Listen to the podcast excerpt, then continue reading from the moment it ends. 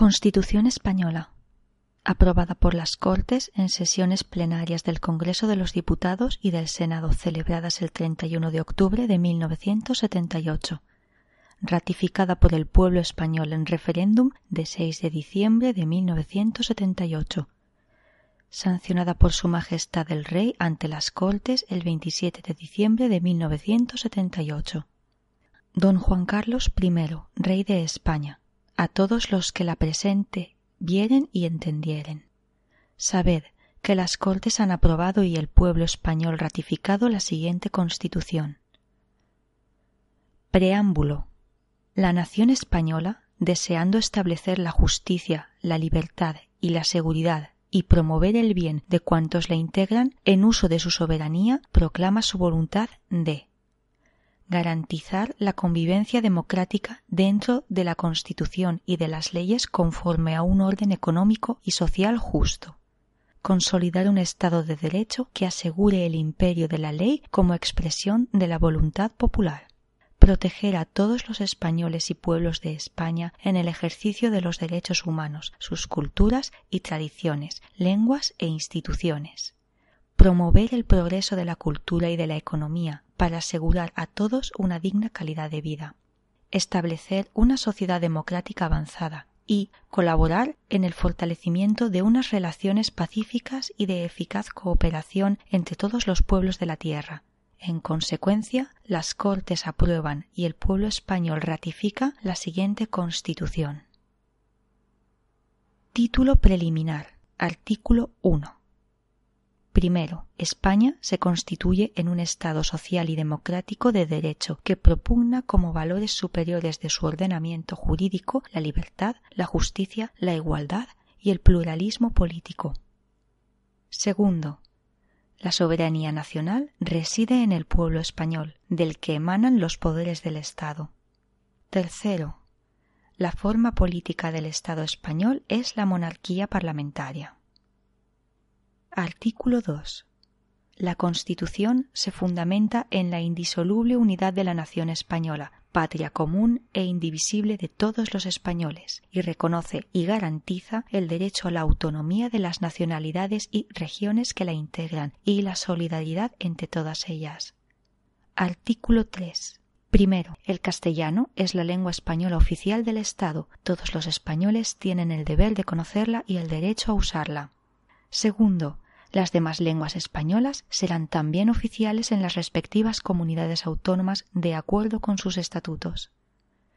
Tercero, la riqueza de las distintas modalidades lingüísticas de España es un patrimonio cultural que será objeto de especial respeto y protección.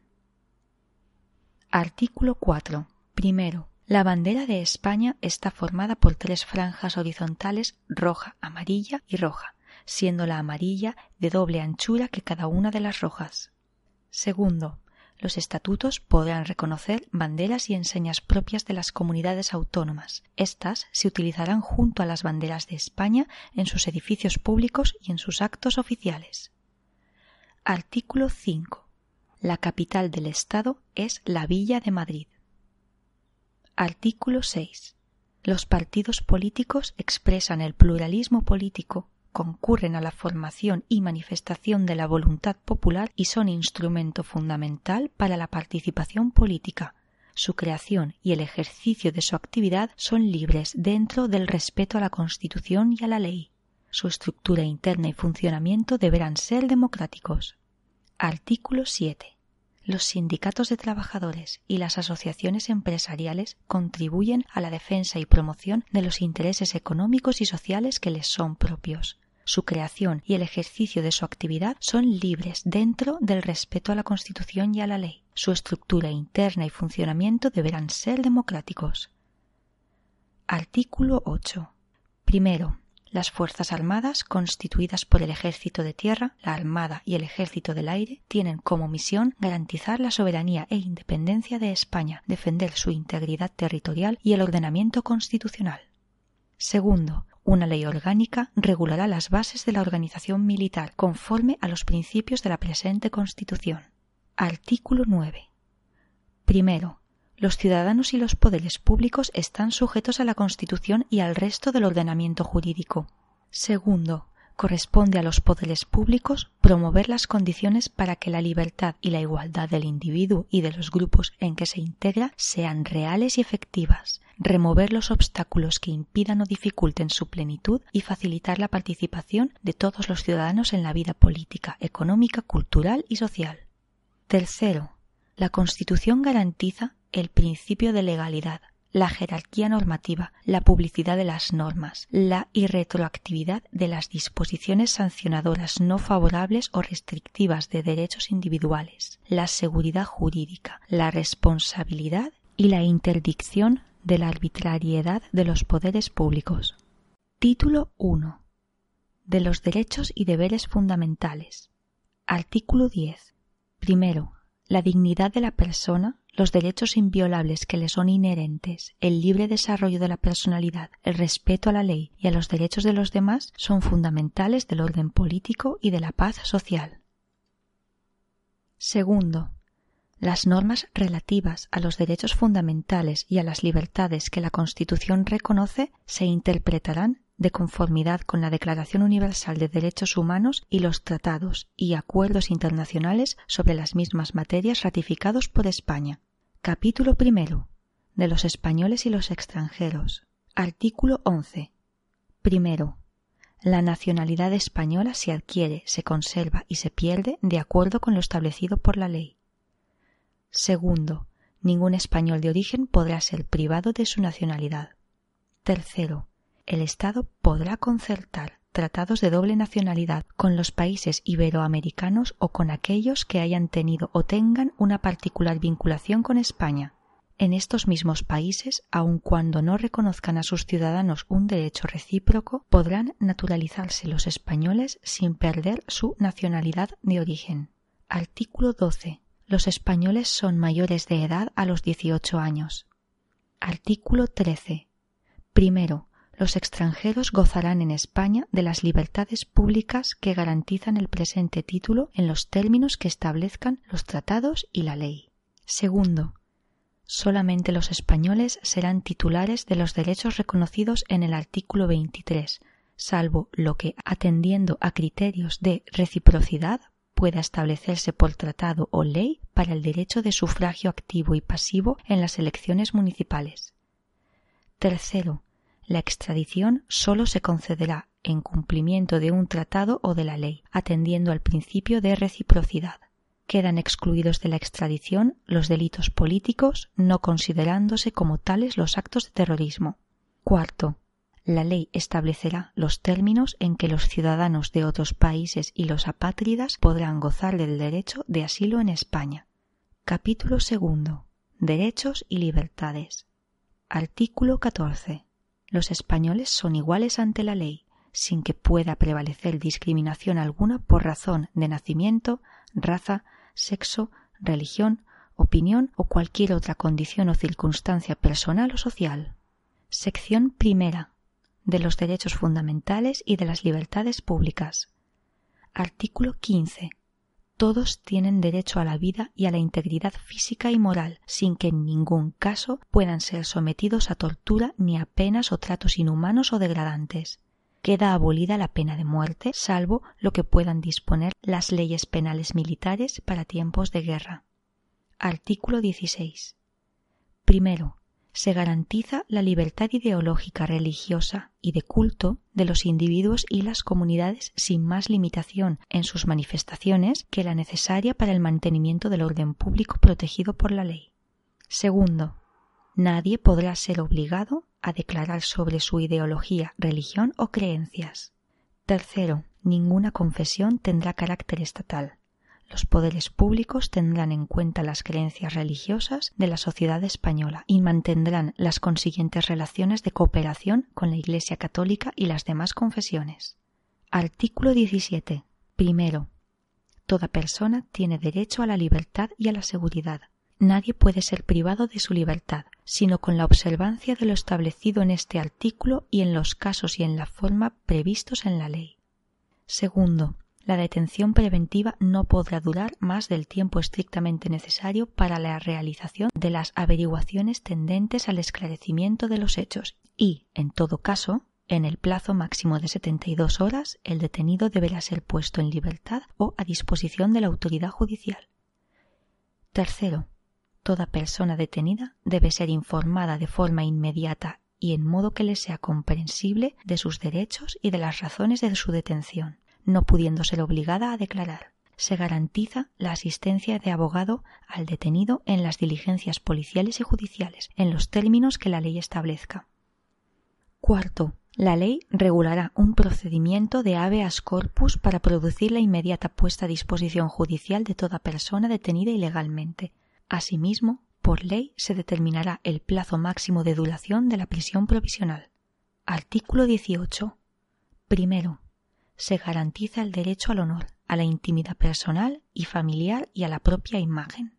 Segundo, el domicilio es inviolable ninguna entrada o registro podrá hacerse en él sin consentimiento del titular o resolución judicial, salvo en caso de flagrante delito. Tercero, se garantiza el secreto de las comunicaciones y, en especial, de las postales, telegráficas y telefónicas, salvo resolución judicial. Cuarto, la ley limitará el uso de la informática para garantizar el honor y la intimidad personal y familiar de los ciudadanos y el pleno ejercicio de sus derechos. Artículo 19. Los españoles tienen derecho a elegir libremente su residencia y a circular por el territorio nacional. Asimismo, tienen derecho a entrar y salir libremente de España en los términos que la ley establezca. Este derecho no podrá ser limitado por motivos políticos o ideológicos. Artículo 20. Primero, se reconocen y protegen los derechos a expresar y difundir libremente los pensamientos, ideas y opiniones mediante la palabra, el escrito o cualquier otro medio de reproducción, a la producción y creación literaria, artística, científica y técnica, a la libertad de cátedra, a comunicar o recibir libremente información veraz por cualquier medio de difusión. La ley regulará el derecho a la cláusula de conciencia y al secreto profesional en el ejercicio de estas libertades. Segundo, el ejercicio de estos derechos no puede restringirse mediante ningún tipo de censura previa. Tercero, la ley regulará la organización y el control parlamentario de los medios de comunicación social dependientes del Estado o de cualquier ente público y garantizará el acceso a dichos medios de los grupos sociales y políticos significativos, respetando el pluralismo de la sociedad y de las diversas lenguas de España. Cuarto, estas libertades tienen su límite en el respeto a los derechos reconocidos en este título, en los preceptos de las leyes que lo desarrollen y, especialmente, en el derecho al honor, a la intimidad, a la propia imagen y a la protección de la juventud y de la infancia. Quinto, sólo podrá acordarse el secuestro de publicaciones, grabaciones y otros medios de información en virtud de resolución judicial. Artículo 21. Primero, se reconoce el derecho de reunión pacífica y sin armas. El ejercicio de este derecho no necesitará autorización previa. Segundo, en los casos de reuniones en lugares de tránsito público y manifestaciones se dará comunicación previa a la autoridad, que sólo podrá prohibirlas cuando existan razones fundadas de alteración del orden público con peligro para personas o bienes. Artículo 22. Primero, se reconoce el derecho de asociación. Segundo, las asociaciones que persigan fines o utilicen medios tipificados como delito son ilegales. Tercero, las asociaciones constituidas al amparo de este artículo deberán inscribirse en un registro a los solos efectos de publicidad. Cuarto, las asociaciones sólo podrán ser disueltas o suspendidas en sus actividades en virtud de resolución judicial motivada. Quinto, se prohíben las asociaciones secretas y las de carácter paramilitar. Artículo 23. Primero, los ciudadanos tienen el derecho a participar en los asuntos públicos directamente o por medio de representantes libremente elegidos en elecciones periódicas por sufragio universal. Segundo, asimismo, tienen derecho a acceder en condiciones de igualdad a las funciones y cargos públicos con los requisitos que señalen las leyes. Artículo 24. Primero, todas las personas tienen derecho a obtener tutela efectiva de los jueces y tribunales en el ejercicio de sus derechos e intereses legítimos, sin que en ningún caso pueda producirse indefensión. Segundo, asimismo, todos tienen derecho al juez ordinario predeterminado por la ley, y a la defensa y a la asistencia del letrado, a ser informados de la acusación formulada contra ellos, a un proceso público sin dilaciones indebidas y con todas las garantías, a utilizar los medios de prueba pertinentes para su defensa, a no declarar contra sí mismos, a no confesarse culpables y a la presunción de inocencia. La ley regulará los casos en que por razón de parentesco o de secreto profesional no se estará obligado a declarar sobre hechos presuntamente delictivos. Artículo 25. Primero, nadie puede ser condenado o sancionado por acciones u omisiones que, en el momento de producirse, no constituyan delito, falta o infracción administrativa, según la legislación vigente en aquel momento. Segundo, las penas privativas de libertad y las medidas de seguridad estarán orientadas hacia la reeducación y reinserción social y no podrán consistir en trabajos forzados. El condenado a pena de prisión que estuviere cumpliendo la misma gozará de los derechos fundamentales de este capítulo, a excepción de los que se vean expresamente limitados por el contenido del fallo condenatorio, el sentido de la pena y la ley penitenciaria en todo caso, tendrá derecho a un trabajo remunerado y a los beneficios correspondientes de la seguridad social, así como al acceso a la cultura y al desarrollo integral de su personalidad. Tercero, la Administración civil no podrá imponer sanciones que, directa o subsidiariamente, impliquen privación de libertad. Artículo 26. Se prohíben los tribunales de honor en el ámbito de la Administración civil y de las organizaciones profesionales. Artículo 27. Primero, todos tienen el derecho a la educación. Se reconoce la libertad de enseñanza. Segundo, la educación tendrá por objeto el pleno desarrollo de la personalidad humana en el respeto a los principios democráticos de convivencia y a los derechos y libertades fundamentales. Tercero, los poderes públicos garantizan el derecho que asiste a los padres para que sus hijos reciban la formación religiosa y moral que esté de acuerdo con sus propias convicciones. Cuarto, la enseñanza básica es obligatoria y gratuita. Quinto, los poderes públicos garantizan el derecho de todos a la educación mediante una programación general de la enseñanza, con participación efectiva de todos los sectores afectados y la creación de centros docentes. Sexto, se reconoce a las personas físicas y jurídicas la libertad de creación de centros docentes dentro del respeto a los principios constitucionales. Séptimo, los profesores, los padres y, en su caso, los alumnos intervendrán en el control y gestión de todos los centros sostenidos por la Administración con fondos públicos en los términos que la ley establezca. Octavo, los poderes públicos inspeccionarán y homologarán el sistema educativo para garantizar el cumplimiento de las leyes. Noveno, los poderes públicos ayudarán a los centros docentes que reúnan los requisitos que la ley establezca. Décimo, se reconoce la autonomía de las universidades en los términos que la ley establezca. Artículo 28.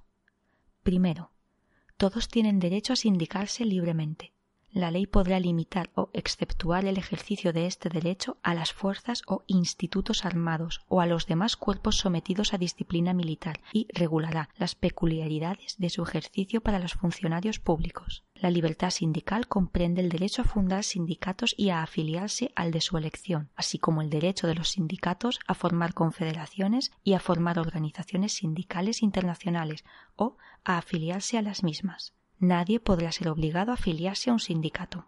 Segundo, se reconoce el derecho a la huelga de los trabajadores para la defensa de sus intereses. La ley que regule el ejercicio de este derecho establecerá las garantías precisas para asegurar el mantenimiento de los servicios esenciales de la comunidad. Artículo 29. Primero, todos los españoles tendrán el derecho de petición individual y colectiva, por escrito, en la forma y con los efectos que determine la ley. Segundo, los miembros de las fuerzas o institutos armados o de los cuerpos sometidos a disciplina militar podrán ejercer este derecho sólo individualmente y con arreglo a lo dispuesto en su legislación específica. Sección segunda de los derechos y deberes de los ciudadanos. Artículo 30. Primero, los españoles tienen el derecho y el deber de defender a España. Segundo, la ley fijará las obligaciones militares de los españoles y regulará con las debidas garantías la objeción de conciencia, así como las demás causas de exención del servicio militar obligatorio, pudiendo imponer, en su caso, una prestación social sustitutoria. Tercero, podrá establecerse un servicio civil para el cumplimiento de fines de interés general. Cuarto, mediante ley podrán regularse los deberes de los ciudadanos en los casos de grave riesgo, catástrofe o calamidad pública. Artículo 31. Primero, todos contribuirán al sostenimiento de los gastos públicos de acuerdo con su capacidad económica mediante un sistema tributario justo inspirado en los principios de igualdad y progresividad que, en ningún caso, tendrá alcance confiscatorio. Segundo, el gasto público realizará una asignación equitativa de los recursos públicos y su programación y ejecución responderán a los criterios de eficiencia y economía. Tercero, sólo podrán establecerse prestaciones personales o patrimoniales de carácter público con arreglo a la ley. Artículo 32. Primero, el hombre y la mujer tienen derecho a contraer matrimonio con plena igualdad jurídica. Segundo, la ley regulará las formas de matrimonio, la edad y capacidad para contraerlo, los derechos y deberes de los cónyuges, las causas de separación y disolución y sus efectos. Artículo 33. Primero, se reconoce el derecho a la propiedad privada y a la herencia. Segundo, la función social de estos derechos delimitará su contenido de acuerdo con las leyes. Tercero, nadie podrá ser privado de sus bienes y derechos sino por causa justificada de utilidad pública o interés social, mediante la correspondiente indemnización y de conformidad con lo dispuesto por las leyes. Artículo 34. Primero, se reconoce el derecho de fundación para fines de interés general con arreglo a la ley. Segundo, regirá también para las fundaciones lo dispuesto en los apartados 2 y 4 del artículo 22. Artículo 35. Primero, todos los españoles tienen el deber de trabajar y el derecho al trabajo, a la libre elección de profesión u oficio, a la promoción a través del trabajo y a una remuneración suficiente para satisfacer sus necesidades y las de su familia, sin que en ningún caso pueda hacerse discriminación por razón de sexo. Segundo, la ley regulará un estatuto de los trabajadores. Artículo 36 la ley regulará las peculiaridades propias del régimen jurídico de los colegios profesionales y el ejercicio de las profesiones tituladas. La estructura interna y el funcionamiento de los colegios deberán ser democráticos. Artículo 37. Primero, la ley garantizará el derecho a la negociación colectiva laboral entre los representantes de los trabajadores y empresarios, así como la fuerza vinculante de los convenios. Segundo, se reconoce el derecho de los trabajadores y empresarios a aportar medidas de conflicto colectivo. La ley que regule el ejercicio de este derecho, sin prejuicio de las limitaciones que puedan establecer, incluirá las garantías precisas para asegurar el funcionamiento de los servicios esenciales de la comunidad. Artículo 38. Se reconoce la libertad de empresa en el marco de la economía de mercado. Los poderes públicos garantizan y protegen su ejercicio y la defensa de la productividad de acuerdo con las exigencias de la economía general y, en su caso, de la planificación. Capítulo tercero de los principios rectores de la política social y económica. Artículo 39. Primero, los poderes públicos aseguran la protección social, económica y jurídica de la familia. Segundo, los poderes públicos aseguran asimismo la protección integral de los hijos, iguales estos ante la ley con independencia de su filiación, y de las madres, cualquiera que sea su estado civil. La ley posibilitará la investigación de la paternidad. Tercero, los padres deben presentar asistencia de todo orden a los hijos habidos dentro o fuera del matrimonio, durante su minoría de edad y en los demás casos que legalmente proceda. Cuarto, los niños gozarán de la protección prevista en los acuerdos internacionales que velan por sus derechos. Artículo 40. Primero, los poderes públicos promoverán las condiciones favorables para el progreso social y económico y para una distribución de la renta regional y personal más equitativa en el marco de una política de estabilidad económica. De manera especial, realizarán una política orientada al pleno empleo. Segundo, Asimismo, los poderes públicos fomentarán una política que garantice la formación y readaptación profesionales, velarán por la seguridad e higiene en el trabajo y garantizarán el descanso necesario mediante la limitación de la jornada laboral, las vacaciones periódicas retribuidas y la promoción de centros adecuados.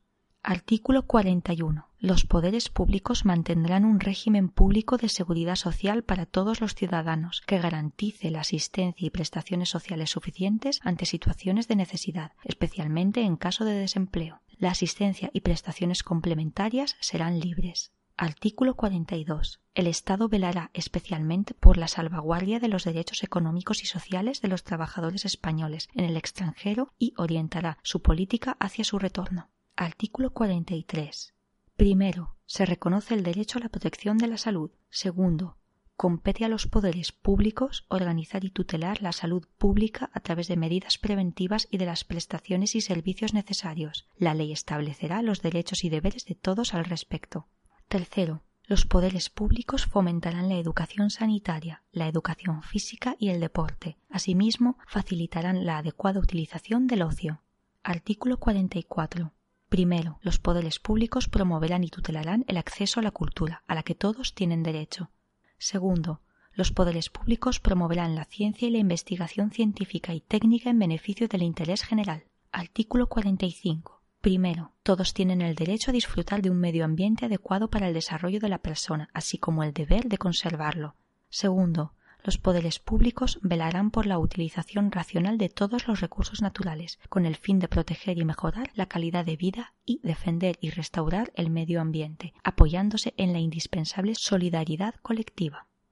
Tercero, para quienes violen lo dispuesto en el apartado anterior, en los términos que la ley fije, se establecerán sanciones penales o, en su caso, administrativas, así como la obligación de reparar el daño causado. Artículo 46 los poderes públicos garantizarán la conservación y promoverán el enriquecimiento del patrimonio histórico, cultural y artístico de los pueblos de España y de los bienes que lo integran, cualquiera que sea su régimen jurídico y su titularidad. La ley penal sancionará los atentados contra este patrimonio. Artículo 47. Todos los españoles tienen derecho a disfrutar de una vivienda digna y adecuada, los poderes públicos promoverán las condiciones necesarias y establecerán las normas pertinentes para hacer efectivo este derecho, regulando la utilización del suelo de acuerdo con el interés general para impedir la especulación. La comunidad participará en las plusvalías que genere la acción urbanística de los entes públicos. Artículo 48. Los poderes públicos promoverán las condiciones para la participación libre y eficaz de la juventud en el desarrollo político, social, económico y cultural Artículo 49. Los poderes públicos realizarán una política de previsión, tratamiento, rehabilitación e integración de los disminuidos físicos, sensoriales y psíquicos a los que prestarán la atención especializada que requieran y los ampararán especialmente para el disfrute de los derechos que este título otorga a todos los ciudadanos. Artículo 50 los poderes públicos garantizarán, mediante pensiones adecuadas y periódicamente actualizadas, la suficiencia económica a los ciudadanos durante la tercera edad. Asimismo, y con independencia de las obligaciones familiares, promoverán su bienestar mediante un sistema de servicios sociales que atenderán sus problemas específicos de salud, vivienda, cultura y ocio. Artículo 51. Primero, los poderes públicos garantizarán la defensa de los consumidores y usuarios, protegiendo mediante procedimientos eficaces la seguridad, la salud y los legítimos intereses económicos de los mismos. Segundo, los poderes públicos promoverán la información y la educación de los consumidores y usuarios, fomentarán sus organizaciones y oirán a éstas en las cuestiones que puedan afectar a aquellos en los términos que la ley establezca. Tercero, en el marco de lo dispuesto por los apartados anteriores, la ley regulará el comercio interior y el régimen de autorización de productos comerciales. Artículo 52. La ley regulará las organizaciones profesionales que contribuyan a la defensa de los intereses económicos que les sean propios. Su estructura interna y funcionamiento deberán ser democráticos. Capítulo cuarto de las garantías de las libertades y derechos fundamentales. Artículo 53. Primero, los derechos y libertades reconocidos en el capítulo segundo del presente título vinculan a todos los poderes públicos. Sólo por ley, que en todo caso deberá respetar su contenido esencial, podrá regularse el ejercicio de tales derechos y libertades que se tutelarán de acuerdo con lo previsto en el artículo 161. 1a. Segundo, Cualquier ciudadano podrá recabar la tutela de las libertades y derechos reconocidos en el artículo 14 y la sección primera del capítulo segundo ante los tribunales ordinarios por un procedimiento basado en los principios de preferencia y sumariedad y, en su caso, a través del recurso de amparo ante el Tribunal Constitucional. Este último recurso será aplicable a la objeción de conciencia reconocida en el artículo 30. Tercero, el reconocimiento, el respeto y la protección de los principios reconocidos en el capítulo tercero informarán la legislación positiva, la práctica judicial y la actuación de los poderes públicos. Sólo podrán ser alegados ante la jurisdicción ordinaria de acuerdo con lo que dispongan las leyes que los desarrollen. Artículo 54. Una ley orgánica regulará la institución del defensor del pueblo como alto comisionado de las Cortes Generales, designado por éstas para la defensa de los derechos comprendidos en este título, a cuyo efecto podrán supervisar la actividad de la Administración dando cuenta a las Cortes Generales. Capítulo V. De la suspensión de los derechos y libertades. Artículo 55. Primero los derechos reconocidos en los artículos 17, 18, apartados 2 y 3, artículos 19, artículo 20, apartado 1a y 1d y apartado 5, artículos 21, artículo 28, apartado 2 y artículo 37, apartado 2 podrán ser suspendidos cuando se acuerde la declaración del estado de excepción o de sitio en los términos previstos en la Constitución se exceptúa de lo establecido anteriormente el apartado 3 del artículo 17 para el supuesto de la declaración de estado de excepción. Segundo, una ley orgánica podrá determinar la forma y los casos en los que, de forma individual y con la necesaria intervención judicial y el adecuado control parlamentario, los derechos reconocidos en los artículos 17, apartado 2, artículo 18, apartado 2 y 3 pueden ser suspendidos para personas determinadas en relación con las investigaciones correspondientes a la actuación de bandas armadas o elementos terroristas. La utilización injustificada o abusiva de las facultades reconocidas en dicha ley orgánica producirá responsabilidad penal como violación de los derechos y libertades reconocidos por las leyes. Título 2 de la Corona. Artículo 56. Primero, el rey es el jefe del Estado, símbolo de su unidad y permanencia. Arbitra y modela el funcionamiento regular de las instituciones. Asume la más alta representación del Estado español en las relaciones internacionales, especialmente con las naciones de su comunidad histórica, y ejerce las funciones que le atribuyen expresamente la Constitución y las leyes. Segundo, su título es el de Rey de España y podrá utilizar los demás que correspondan a la corona. Tercero, la persona del rey es inviolable y no está sujeta a responsabilidad. Sus actos estarán siempre refrendados en la forma establecida en el artículo 64, careciendo de validez sin dicho refrendo, salvo lo dispuesto en el artículo 65 segunda. Artículo 57. Primero, la corona de España es hereditaria en los sucesores de Su Majestad don Juan Carlos I de Borbón, legítimo heredero de la dinastía histórica. La sucesión en el trono seguirá el orden regular de primogenitura y representación, siendo preferida siempre la línea anterior a las posteriores. En la misma línea, el grado más próximo al más remoto. En el mismo grado, el varón a la mujer. Y en el mismo sexo, la persona de más edad a la de menos.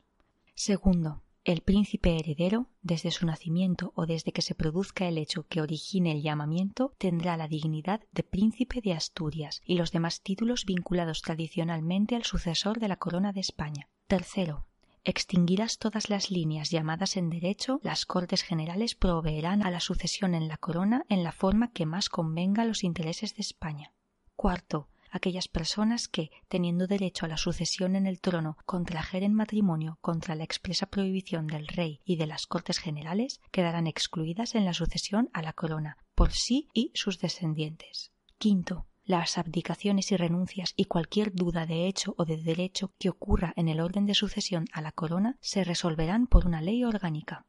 Artículo 58 la reina consorte o el consorte de la reina no podrán asumir funciones constitucionales, salvo lo dispuesto para la regencia. Artículo 59. Primero, cuando el rey fuere menor de edad, el padre o la madre del rey y, en su defecto, el pariente mayor de edad más próximo a suceder en la corona, según el orden establecido en la Constitución, entrará a ejercer inmediatamente la regencia y la ejercerá durante el tiempo de la minoría de edad del rey. Segundo, si el rey se inhabilitare para el ejercicio de su autoridad y la imposibilidad fuere reconocida por las Cortes Generales, entrará a ejercer inmediatamente la regencia el príncipe heredero de la corona si fuere mayor de edad. Si no lo fuere, se procederá de la manera prevista en el apartado anterior hasta que el príncipe heredero alcance la mayoría de edad. Tercero, si no hubiere ninguna persona a quien corresponda la regencia, ésta será nombrada por las Cortes Generales y se compondrá de una, tres o cinco personas. Cuarto, para ejercer la regencia es preciso ser español y mayor de edad. Quinto, la regencia se ejercerá por mandato constitucional y siempre en el nombre del rey. Artículo 60. Primero, será tutor del rey menor la persona que en su testamento hubiese nombrado el rey difunto, siempre que sea mayor de edad y español de nacimiento. Si no lo hubiese nombrado, será tutor el padre o madre mientras permanezcan viudos. En su defecto lo nombrarán las Cortes Generales, pero no podrán acumularse los cargos de regente y de tutor sino en el padre, madre o ascendientes directos del rey. Segundo, el ejercicio de la tutela es también incompatible con el de todo cargo o representación política. Artículo 61. Primero, el rey, al ser proclamado ante las Cortes Generales, prestará juramento de desempeñar fielmente sus funciones, guardar y hacer guardar la Constitución y las leyes y respetar los derechos de los ciudadanos y de las comunidades autónomas.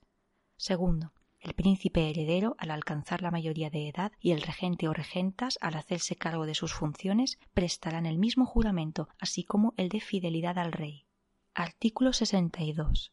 Corresponde al rey, sancionar y promulgar las leyes, convocar y disolver las Cortes Generales y convocar elecciones en los términos previstos en la Constitución, convocar a referéndum en los casos previstos en la Constitución, proponer el candidato a presidente de gobierno y, en su caso, nombrarlo, así como poner fin a sus funciones en los términos presentes vistos en la Constitución, nombrar y separar a los miembros del gobierno a propuesta de su presidente, expedir los decretos acordados en el Consejo de Ministros, conferir los empleos civiles y militares y conceder honores y distinciones con arreglo a las leyes. Ser informado de los asuntos de Estado y presidir a estos efectos las sesiones del Consejo de Ministros cuando lo estime oportuno a petición del presidente del Gobierno, el mando supremo de las Fuerzas Armadas. Ejercer el derecho de gracia con arreglo a la ley que no podrá autorizar indultos generales el alto patronazgo de las Reales Academias. Artículo 63. Primero. El rey acredita a los embajadores y otros representantes diplomáticos. Los representantes extranjeros en España están acreditados ante él. Segundo. Al rey corresponde manifestar el consentimiento del Estado para obligarse internacionalmente por medio de tratados de conformidad con la Constitución y las leyes. Tercero al rey corresponde, previa autorización de las Cortes Generales, declarar la guerra y hacer la paz. Artículo 64. Primero. Los actos del rey serán refrendados por el presidente del gobierno y, en su caso, por los ministros competentes. La propuesta y el nombramiento del presidente del gobierno y la disolución prevista en el artículo 99 serán refrendados por el presidente del Congreso. Segundo. De los actos del rey serán responsables las personas que lo refrenden. Artículo 65. Primero, el rey recibe de los presupuestos del Estado una cantidad global para el sostenimiento de su familia y casa y distribuye libremente la misma. Segundo, el rey nombra y releva libremente a los miembros civiles y militares de su casa. Título 3. De las Cortes Generales. Capítulo primero. De las Cámaras. Artículo 66. Primero. Las Cortes Generales representan al pueblo español y están formadas por el Congreso de los Diputados y el Senado. Segundo, las Cortes Generales ejercen la potestad legislativa del Estado, aprueban sus presupuestos, controlan la acción del Gobierno y tienen las demás competencias que les atribuye la Constitución. Tercero, las Cortes Generales son inviolables. Artículo 67. Primero, nadie podrá ser miembro de las dos cámaras simultáneamente, ni acumular el acta de una asamblea de comunidad autónoma con la de diputado al Congreso. Segundo, los miembros de las Cortes Generales no estarán ligados por mandato imperativo. Tercero, las reuniones de parlamentarios que se celebren sin convocatoria reglamentaria no vincularán a las cámaras y no podrán ejercer sus funciones ni ostentar sus privilegios. Artículo 68. Primero, El Congreso se compone de un mínimo de 300 y un máximo de 400 diputados, elegidos por sufragio universal, libre, igual, directo y secreto en los términos que establezca la ley. Segundo, la circunscripción electoral es la provincia. Las poblaciones de Ceuta y Melilla estarán representadas cada una de ellas por un diputado. La ley distribuirá el número total de diputados, asignando una representación mínima inicial a cada circunscripción y distribuyendo los demás en proporción a la población. Tercero, la elección se verificará en cada circunscripción atendiendo a criterios de representación proporcional. Cuarto, el Congreso es elegido por cuatro años. El mandato de los diputados termina cuatro años después de su elección o el día de la disolución de la Cámara. Quinto, son electores y elegibles todos los españoles que estén en pleno uso de sus derechos políticos. La ley reconocerá y el Estado facilitará el ejercicio del derecho de sufragio a los españoles que se encuentren fuera del territorio de España. Sexto, las elecciones tendrán lugar entre los 30 días y 60 días desde la terminación del mandato. El Congreso electo deberá ser convocado dentro de los 28 días siguientes a la celebración de las elecciones. Artículo 69. Primero, el Senado es la Cámara de Representación Territorial. Segundo, en cada provincia se elegirán cuatro senadores por sufragio universal, libre, igual, directo y secreto por los votantes de cada una de ellas, en los términos que señale una ley orgánica. Tercero, en las provincias insulares, cada isla o agrupación de ellas, con cabildo o consejo insular, constituirá una circunscripción a efectos de elección de senadores, correspondiendo tres a cada una de las islas mayores, Gran Canaria, Mallorca y Tenerife, y uno a cada una de las siguientes islas o agrupaciones Ibiza, Formentera, Menorca, Fuerteventura, Gomera, Hierro, Lanzarote y La Palma. 4. Las poblaciones de Ceuta y Melilla elegirán cada una de ellas dos senadores. Quinto, las comunidades autónomas designarán además un senador y otro más por cada millón de habitantes de su respectivo territorio. La designación corresponderá a la Asamblea Legislativa o, en su defecto, al órgano colegiado superior de la comunidad autónoma, de acuerdo con lo que establezcan los estatutos, que asegurarán, en todo caso, la adecuada representación proporcional. Sexto, el Senado es elegido por cuatro años. El mandato de los senadores termina cuatro años después de su elección o el día de la disolución de la Cámara. Artículo 70. Primero, la ley electoral determinará las causas de inelegibilidad e incompatibilidad de los diputados y senadores, que comprenderán en todo caso a los componentes del Tribunal Constitucional, a los altos cargos de la Administración del Estado que determine la ley, con la excepción de los miembros del Gobierno, al defensor del pueblo, a los magistrados, jueces y fiscales en activo, a los militares profesionales y miembros de las fuerzas y cuerpos de seguridad y policía en activo, a los miembros de las juntas electorales. Segundo, la validez de las actas y credenciales de los miembros de ambas cámaras estará sometida al control judicial en los términos que establezca la ley electoral. Artículo 71. Primero, los diputados y senadores gozarán de inviolabilidad por las opiniones manifestadas en el ejercicio de sus funciones. Segundo, durante el periodo de su mandato, los diputados y senadores gozarán asimismo de inmunidad y sólo podrán ser detenidos en caso de flagrante delito. No podrán ser inculpados ni procesados sin la previa autorización de la Cámara respectiva. Tercero, en las causas contra diputados y senadores será competente la Sala de lo Penal del Tribunal Supremo. Cuarto, los diputados y senadores percibirán una asignación que será fijada por las respectivas cámaras. Artículo 72. Primero, las cámaras establecen sus propios reglamentos, aprueban autónomamente sus presupuestos y, de común acuerdo, regulan el estatuto del personal de las Cortes Generales.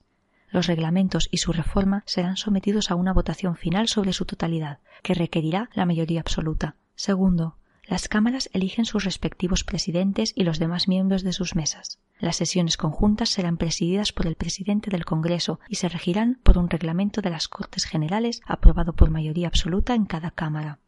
Tercero, los presidentes de las cámaras ejercen en nombre de las mismas todos los poderes administrativos y facultades de policía en el interior de sus respectivas sedes.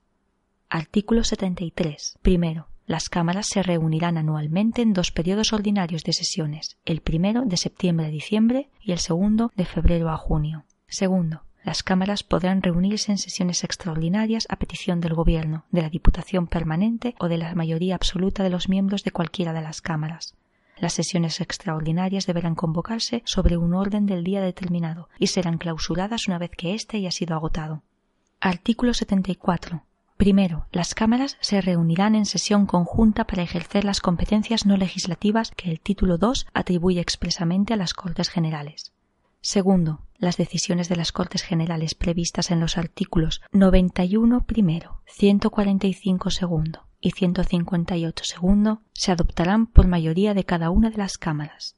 En el primer caso, el procedimiento se iniciará con el Congreso y en los otros dos por el Senado. En ambos casos, si no hubiera acuerdo entre Senado y Congreso, se intentará obtener por una comisión mixta compuesta de igual número de diputados y senadores. La comisión presentará un texto que será votado por ambas cámaras. Si no se aprueba en la forma establecida, decidirá el Congreso por mayoría absoluta.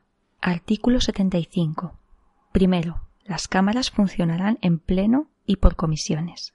Segundo, las cámaras podrán delegar en las comisiones legislativas permanentes la aprobación de proyectos o proposiciones de ley. El Pleno podrá, no obstante, recabar en cualquier momento el debate y votación de cualquier proyecto o proposición de ley que haya sido objeto de esta delegación. Tercero, quedan exceptuados de lo dispuesto en el apartado anterior la reforma constitucional, las cuestiones internacionales, las leyes orgánicas y de bases y los presupuestos generales del Estado.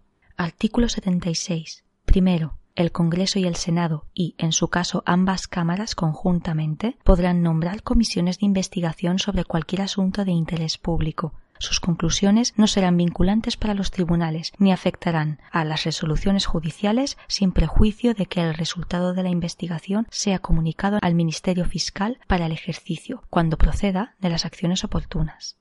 Segundo, será obligatorio comparecer a requerimiento de las cámaras. La ley regulará las sanciones que puedan imponerse por incumplimiento de esta obligación. Artículo 77. Primero, las cámaras pueden recibir peticiones individuales y colectivas siempre por escrito, quedando prohibida la presentación directa por manifestaciones ciudadanas. Segundo, las cámaras pueden remitir al Gobierno las peticiones que reciban. El Gobierno está obligado a explicarse sobre su contenido siempre que las cámaras lo exijan. Artículo 78. Primero, en cada Cámara habrá una Diputación permanente compuesta por un mínimo de 21 miembros, que representarán a los grupos parlamentarios en proporción a su importancia numérica. Segundo, las diputaciones permanentes estarán presididas por el presidente de la Cámara respectiva y tendrán como funciones la prevista en el artículo 73, la de asumir las facultades que correspondan a las cámaras de acuerdo con los artículos 86 y 116, en caso de que éstas hubieran sido disueltas o hubiere expirado su mandato, y la de velar por los poderes de las cámaras cuando éstas no estén reunidas. Tercero, expirado el mandato o, en caso de disolución, las diputaciones permanentes seguirán ejerciendo sus funciones hasta la constitución de las nuevas Cortes Generales. Cuarto, reunida la Cámara correspondiente, la Diputación permanente dará cuenta de los asuntos tratados y de sus decisiones. Artículo 79. Primero, para adoptar acuerdos, las cámaras deben estar reunidas reglamentariamente y con asistencia de la mayoría de sus miembros. Segundo, dichos acuerdos, para ser válidos, deberán ser aprobados por la mayoría de los miembros presentes, sin prejuicio de las mayorías especiales que establezcan la Constitución o las leyes orgánicas, y las que, para elección de personas, establezcan los reglamentos de las cámaras. Tercero, el voto de senadores y diputados es personal e indelegable. Artículo 80.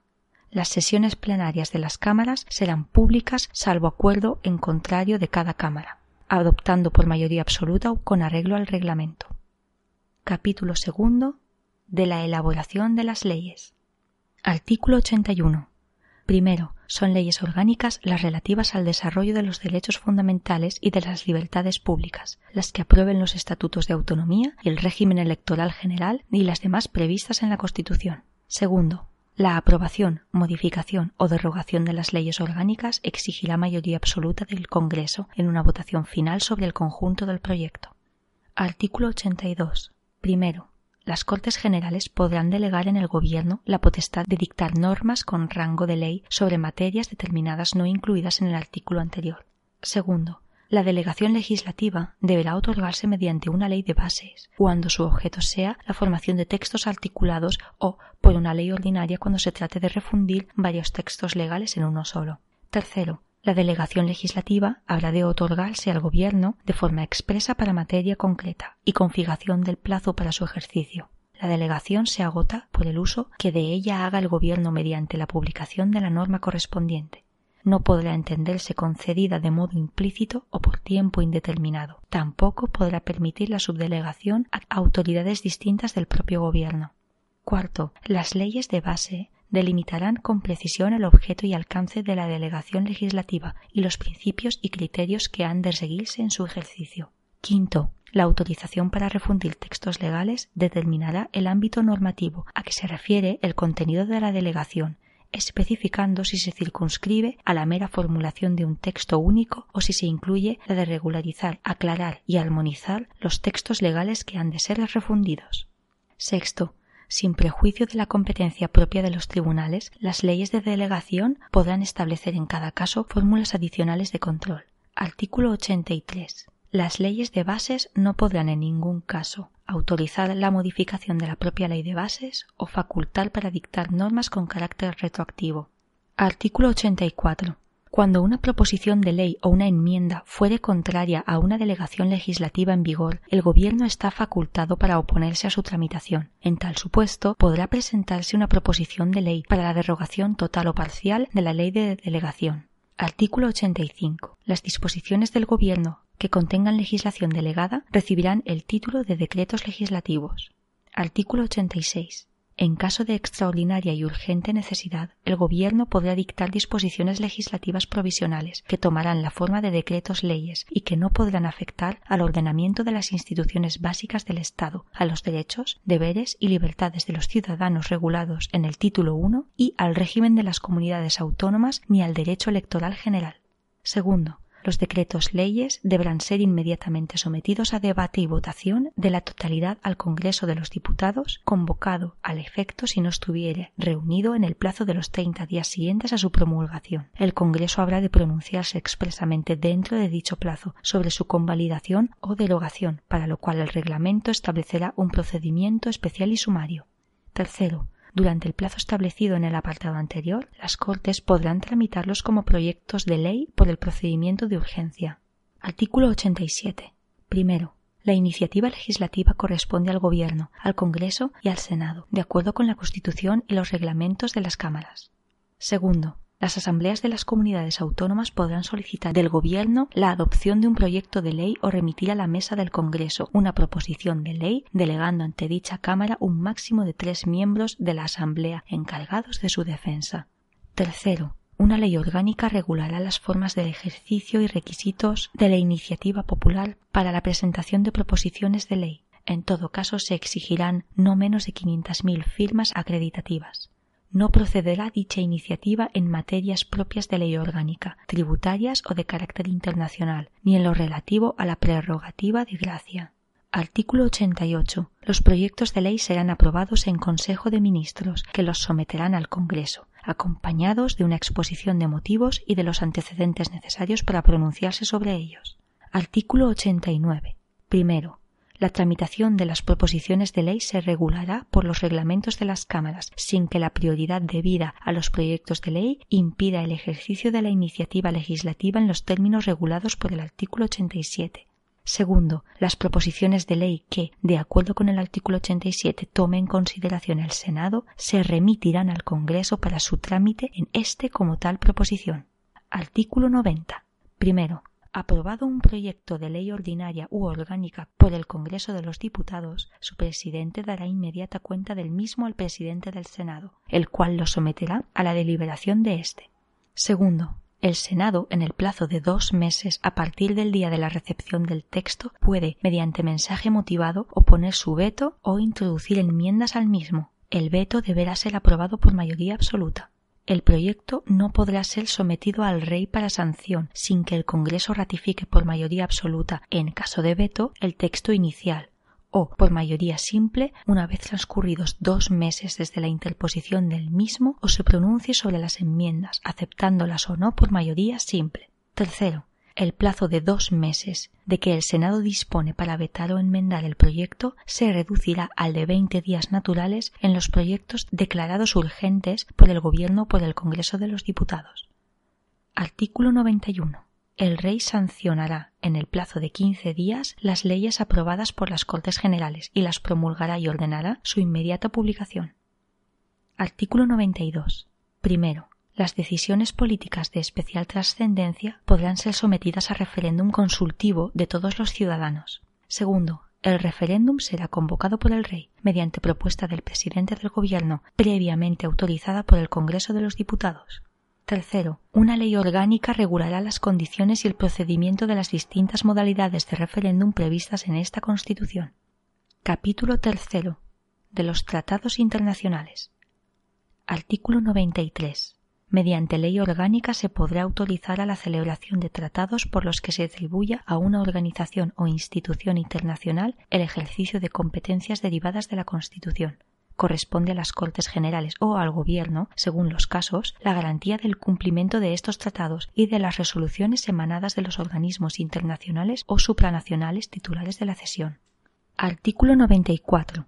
Primero, la prestación del consentimiento del Estado para obligarse por medio de tratados o convenios requerirá la previa autorización de las Cortes Generales en los siguientes casos. Tratados de carácter político, tratados o convenios de carácter militar, tratados o convenios que afecten a la integridad territorial del Estado o a los derechos y deberes fundamentales establecidos en el título 1, tratados o convenios que impliquen obligaciones financieras para la hacienda pública, tratados o convenios que supongan modificación o derogación de alguna ley o exijan medidas legislativas para su ejecución, tratados o convenios que supongan modificación o derogación de alguna ley o exijan medidas legislativas para su ejecución. Segundo, el Congreso y el Senado serán inmediatamente informados de la conclusión de los restantes tratados o convenios. Artículo 95. Primero, la celebración de un tratado internacional que contenga estipulaciones contrarias a la Constitución exigirá la previa revisión constitucional.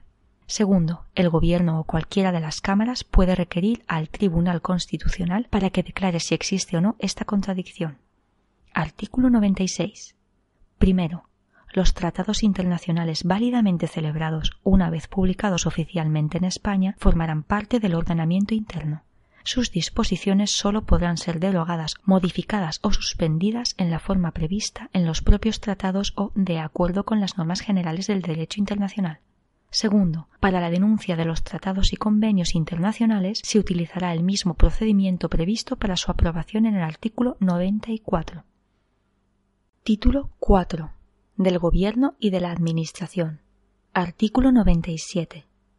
El Gobierno dirige la política interior y exterior, la administración civil y militar y la defensa del Estado. Ejerce la función ejecutiva y la potestad reglamentaria de acuerdo con la Constitución y las leyes. Artículo 98. Primero, el Gobierno se compone del presidente, de los vicepresidentes en su caso, de los ministros y de los demás miembros que establezca la ley. Segundo, el presidente dirige la acción del Gobierno y coordina las funciones de los demás miembros del mismo, sin perjuicio de la competencia y responsabilidad directa de estos en su gestión. Tercero, los miembros del Gobierno no podrán ejercer otras funciones representativas que las propias del mandato parlamentario, ni cualquier otra función pública que no derive de su cargo, ni actividad profesional o mercantil alguna. Cuarto, la ley regulará el estatuto e incompatibilidades de los miembros del Gobierno. Artículo 99. Primero, después de cada renovación del Congreso de los Diputados y en los demás supuestos constitucionales en que así proceda el Rey, previa consulta con los representantes designados por los grupos políticos con representación parlamentaria y a través del presidente del Congreso, propondrá un candidato a la presidencia del Gobierno. Segundo, el candidato propuesto conforme a lo previsto en el apartado anterior expondrá ante el Congreso de los Diputados el programa político del Gobierno que pretenda formar y solicitará la confianza de la Cámara. Tercero, si el Congreso de los Diputados, por el voto de la mayoría absoluta de sus miembros, otorgare su confianza a dicho candidato, el Rey le nombrará presidente. De no alcanzarse dicha mayoría, se someterá la misma propuesta a nueva votación, cuarenta y ocho horas después de la anterior, y la confianza se entenderá otorgada si obtuviere la mayoría simple. Cuarto, si, efectuadas las citadas votaciones, no se otorgase la confianza para la investidura, se tramitarán sucesivas propuestas en la forma prevista en los apartados anteriores. Quinto, si transcurrido el plazo de dos meses a partir de la primera votación de investidura ningún candidato hubiere obtenido la confianza del Congreso, el Rey disolverá ambas cámaras y convocará nuevas elecciones con el refrendo del presidente del Congreso. Artículo 100. Los demás miembros del Congreso serán nombrados y separados por el Rey. a propuesta de su presidente. Artículo 101. Primero, el Gobierno cesa tras la celebración de elecciones generales, en los casos de pérdida de la confianza parlamentaria previstos en la Constitución o por dimisión o fallecimiento de su presidente. Segundo, el Gobierno cesante continuará en funciones hasta la toma de posesión del nuevo Gobierno. Artículo 102. Primero, la responsabilidad criminal del presidente y los demás miembros del Gobierno será exigible, en su caso, ante la Sala de lo Penal del Tribunal Supremo. Segundo, si la acusación fuere por traición o por cualquier delito contra la seguridad del Estado, en el ejercicio de sus funciones sólo podrá ser planteada por iniciativa de la cuarta parte de los miembros del Congreso y con la aprobación de la mayoría absoluta del mismo. 3. La prerrogativa real de gracia no será aplicable a ninguno de los supuestos del presente artículo. Artículo 103. Primero, la Administración pública sirve con objetividad los intereses generales y actúa de acuerdo con los principios de eficacia, jerarquía, descentralización, desconcentración y coordinación, con sometimiento pleno a la ley y al derecho. Segundo, los órganos de la Administración del Estado son creados y regidos y coordinados de acuerdo con la ley. Tercero, la ley regulará el estatuto de los funcionarios públicos, el acceso a la función pública de acuerdo con los principios de mérito y capacidad, las peculiaridades del ejercicio de su derecho a sindicación, el sistema de incompatibilidades y las garantías para la imparcialidad en el ejercicio de sus funciones. Artículo 104. Primero, las fuerzas y cuerpos de seguridad, bajo la dependencia del Gobierno, tendrán como misión proteger el libre ejercicio de los derechos y libertades y garantizar la seguridad ciudadana. Segundo, una ley orgánica determinará las funciones, principios básicos de actuación y estatutos de las fuerzas y cuerpos de seguridad. Artículo 105. La ley regulará la audiencia de los ciudadanos directamente o a través de las organizaciones y asociaciones reconocidas por la ley en el procedimiento de elaboración de las disposiciones administrativas que les afecten, el acceso de los ciudadanos a los archivos y registros administrativos, salvo en lo que afecte a la seguridad y defensa del Estado, la averiguación de los delitos y la intimidad de las personas, y el procedimiento a través del cual deben producirse los actos administrativos, garantizando, cuando proceda, la audiencia del interesado. Artículo 106. Primero, los tribunales controlan la potestad reglamentaria y la legalidad de la actuación administrativa, así como el sometimiento de ésta a los fines que la justifican. Segundo, los particulares, en los términos establecidos por la ley, tendrán derecho a ser indemnizados por toda lesión que sufran en cualquiera de sus bienes y derechos, salvo en los casos de fuerza mayor, siempre que la lesión sea consecuencia del funcionamiento de los servicios públicos. Artículo 107. El Consejo de Estado es el supremo órgano consultivo del Gobierno. Una ley orgánica regulará su composición y competencia. Título 5. De las relaciones entre el Gobierno y las Cortes Generales. Artículo 108. El Gobierno responde solidariamente en su gestión política ante el Congreso de los Diputados. Artículo 109. Las cámaras y sus comisiones podrán recabar a través de los presidentes de aquellas la información y ayuda que precisen del Gobierno y de sus departamentos y de cualesquiera autoridades del Estado y de las comunidades autónomas. Artículo 110. Primero, las cámaras y sus comisiones pueden reclamar la presencia de los miembros del Gobierno. Segundo, los miembros del Gobierno tienen acceso a las sesiones de las cámaras y a sus comisiones y la facultad de hacerse oír en ellas y podrán solicitar que informen ante las mismas funcionarios de sus departamentos. Artículo 111. Primero, el Gobierno y cada uno de sus miembros están sometidos a las interpelaciones y preguntas que se le formulen en las cámaras. Para esta clase de debate, los reglamentos establecerán un tiempo mínimo semanal. Segundo, toda interpelación podrá dar lugar a una moción en la que la Cámara manifieste su posición. Artículo 112.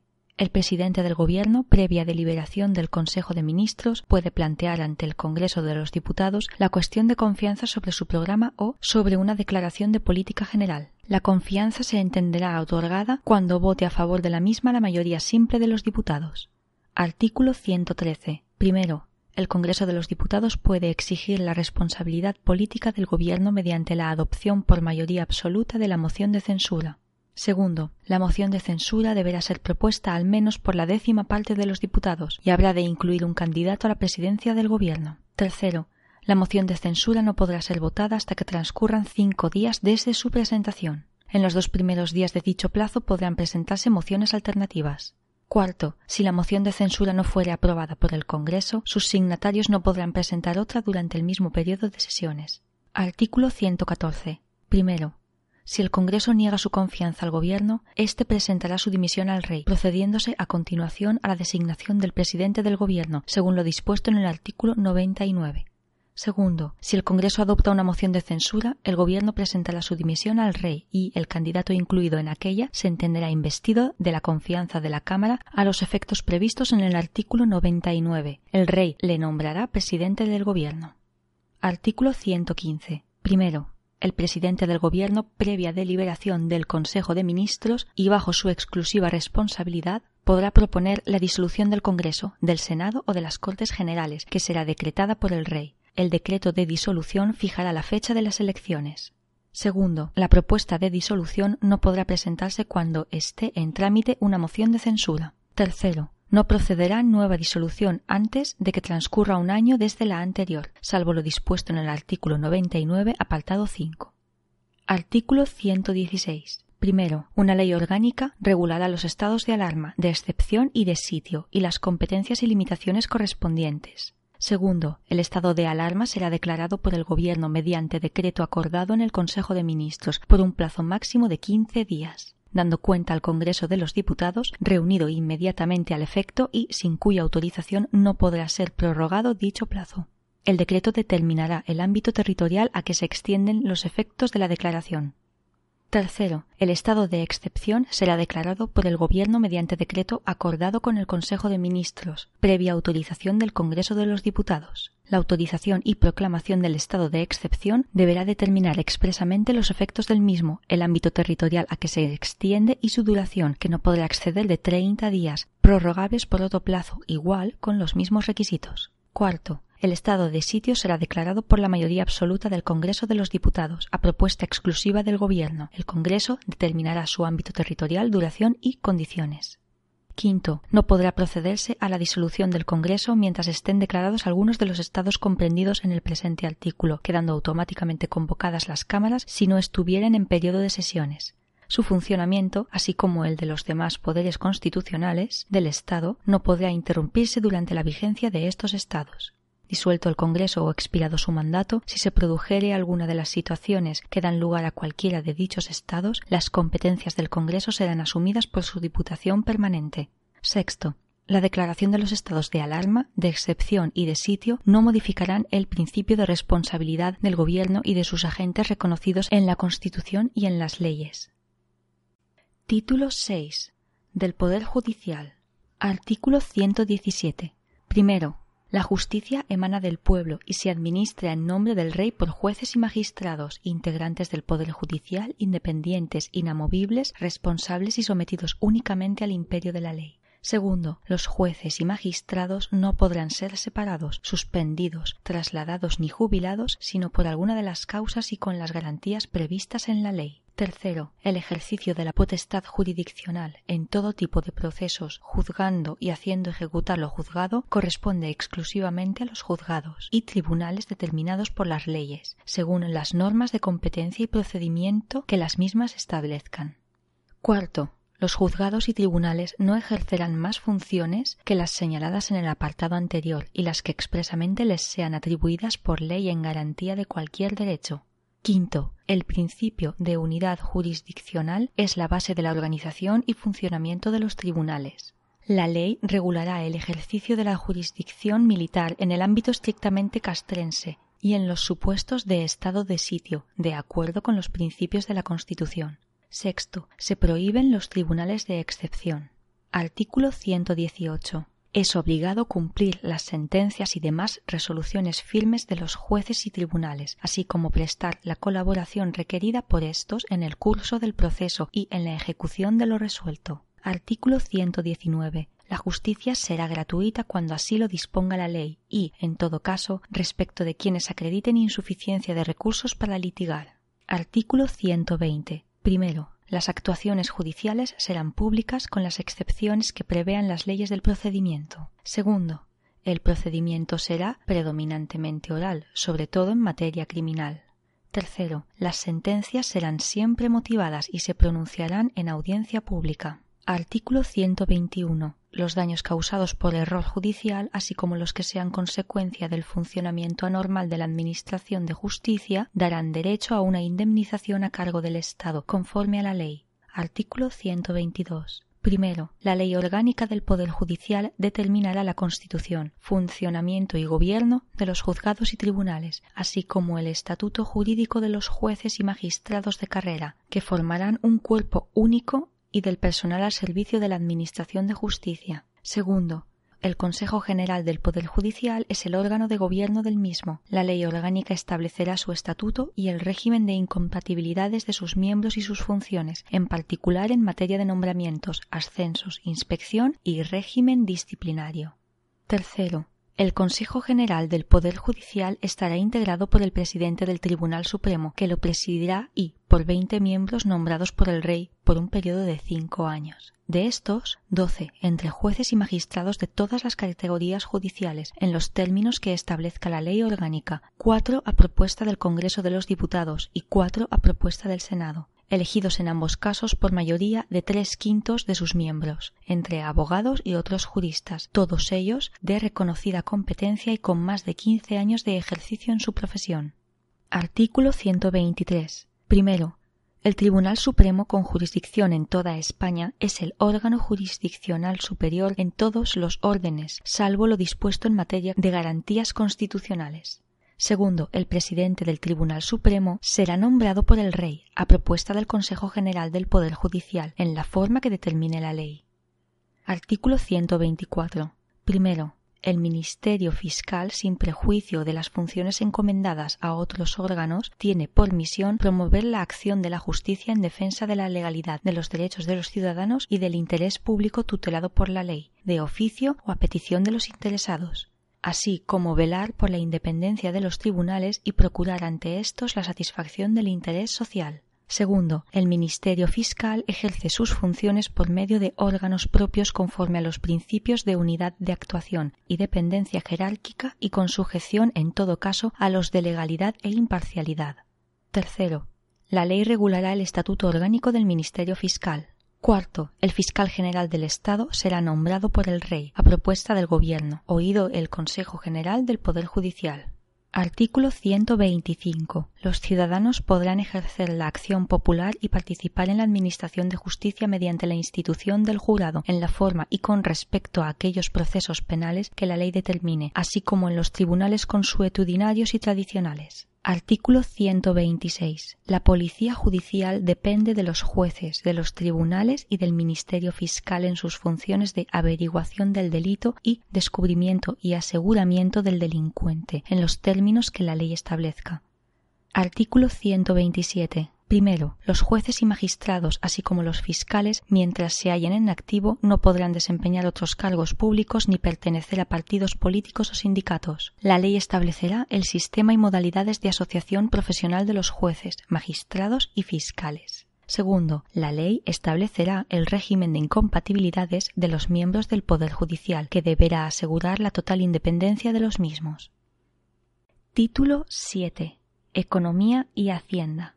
Artículo 128. Primero, toda la riqueza del país en sus distintas formas y sea cual fuere su titularidad está subordinada al interés general. Segundo, se reconoce la iniciativa pública en la actividad económica. Mediante ley se podrá reservar al sector público recursos o servicios esenciales, especialmente en caso de monopolio, y asimismo acordar la intervención de empresas cuando así lo exigiere el interés general. Artículo 129. Primero, la ley establecerá las formas de participación de los interesados en la seguridad social y en la actividad de los organismos públicos cuya función afecte directamente a la calidad de la vida o al bienestar general. Segundo, los poderes públicos promoverán eficazmente las diversas formas de participación en la empresa y fomentarán, mediante una legislación adecuada, las sociedades cooperativas. También establecerán los medios que faciliten el acceso de los trabajadores a la propiedad de los medios de producción. Artículo 130.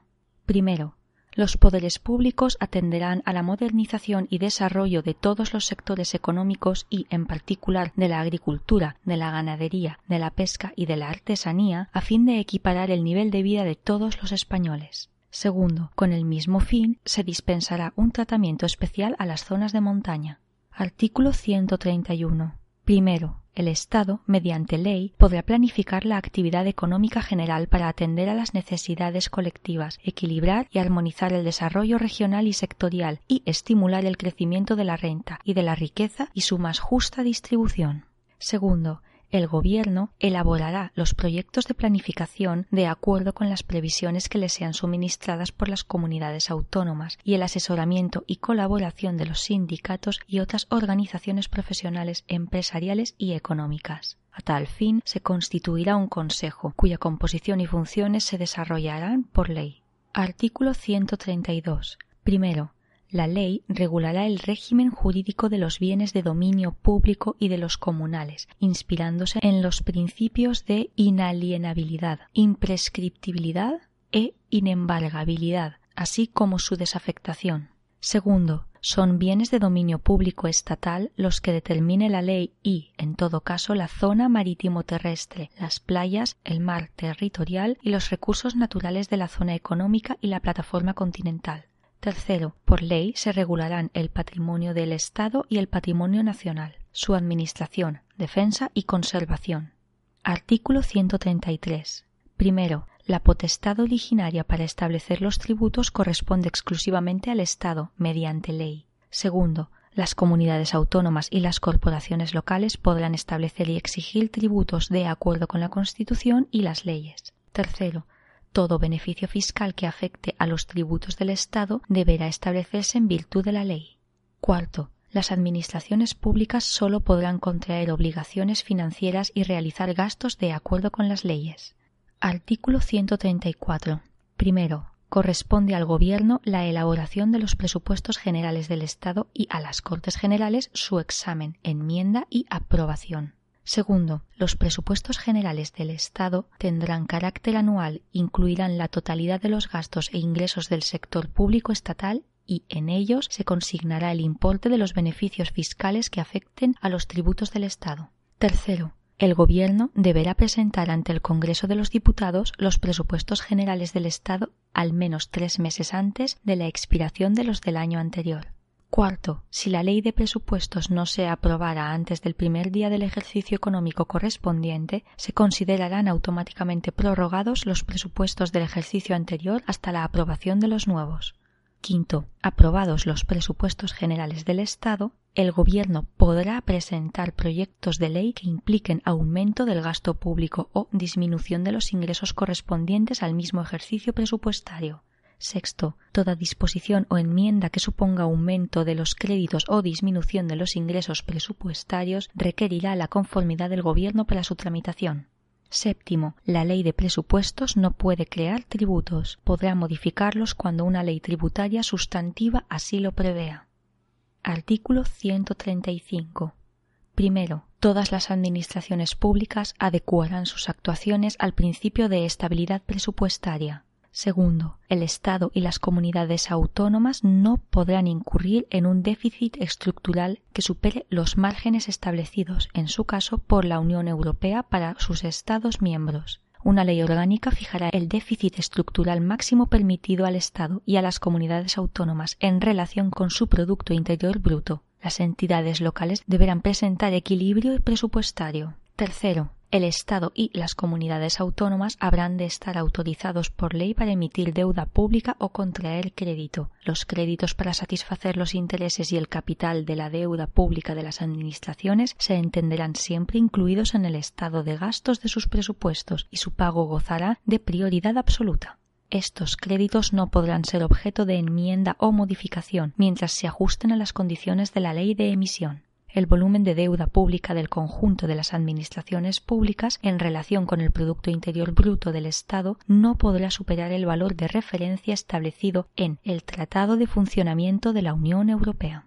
Cuarto, Los límites de déficit estructural y de volumen de deuda pública solo podrán superarse en caso de catástrofes naturales, recesión económica o situaciones de emergencia extraordinaria que escapen al control del Estado y perjudiquen considerablemente la situación financiera o la sostenibilidad económica o social del Estado, apreciadas por la mayoría absoluta de los miembros del Congreso de los Diputados.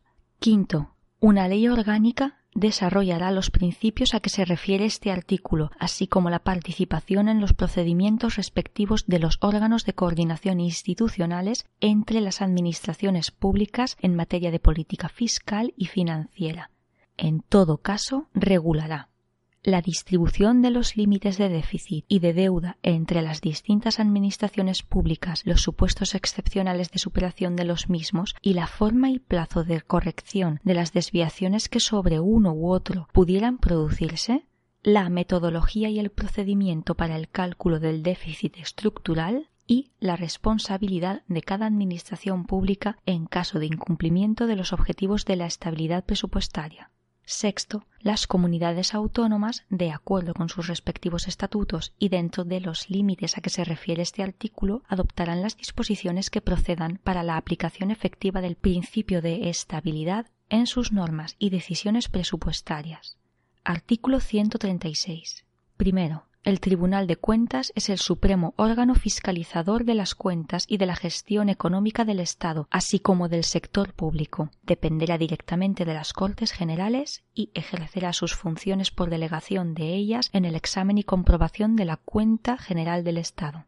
Segundo, las cuentas del Estado y del sector público estatal se rendirán al Tribunal de Cuentas y serán censuradas por éste el Tribunal de Cuentas, sin perjuicio de su propia jurisdicción, remitirá a las Cortes Generales un informe anual en el que, cuando proceda, comunicará las infracciones o responsabilidades en que a su juicio se hubiere incurrido.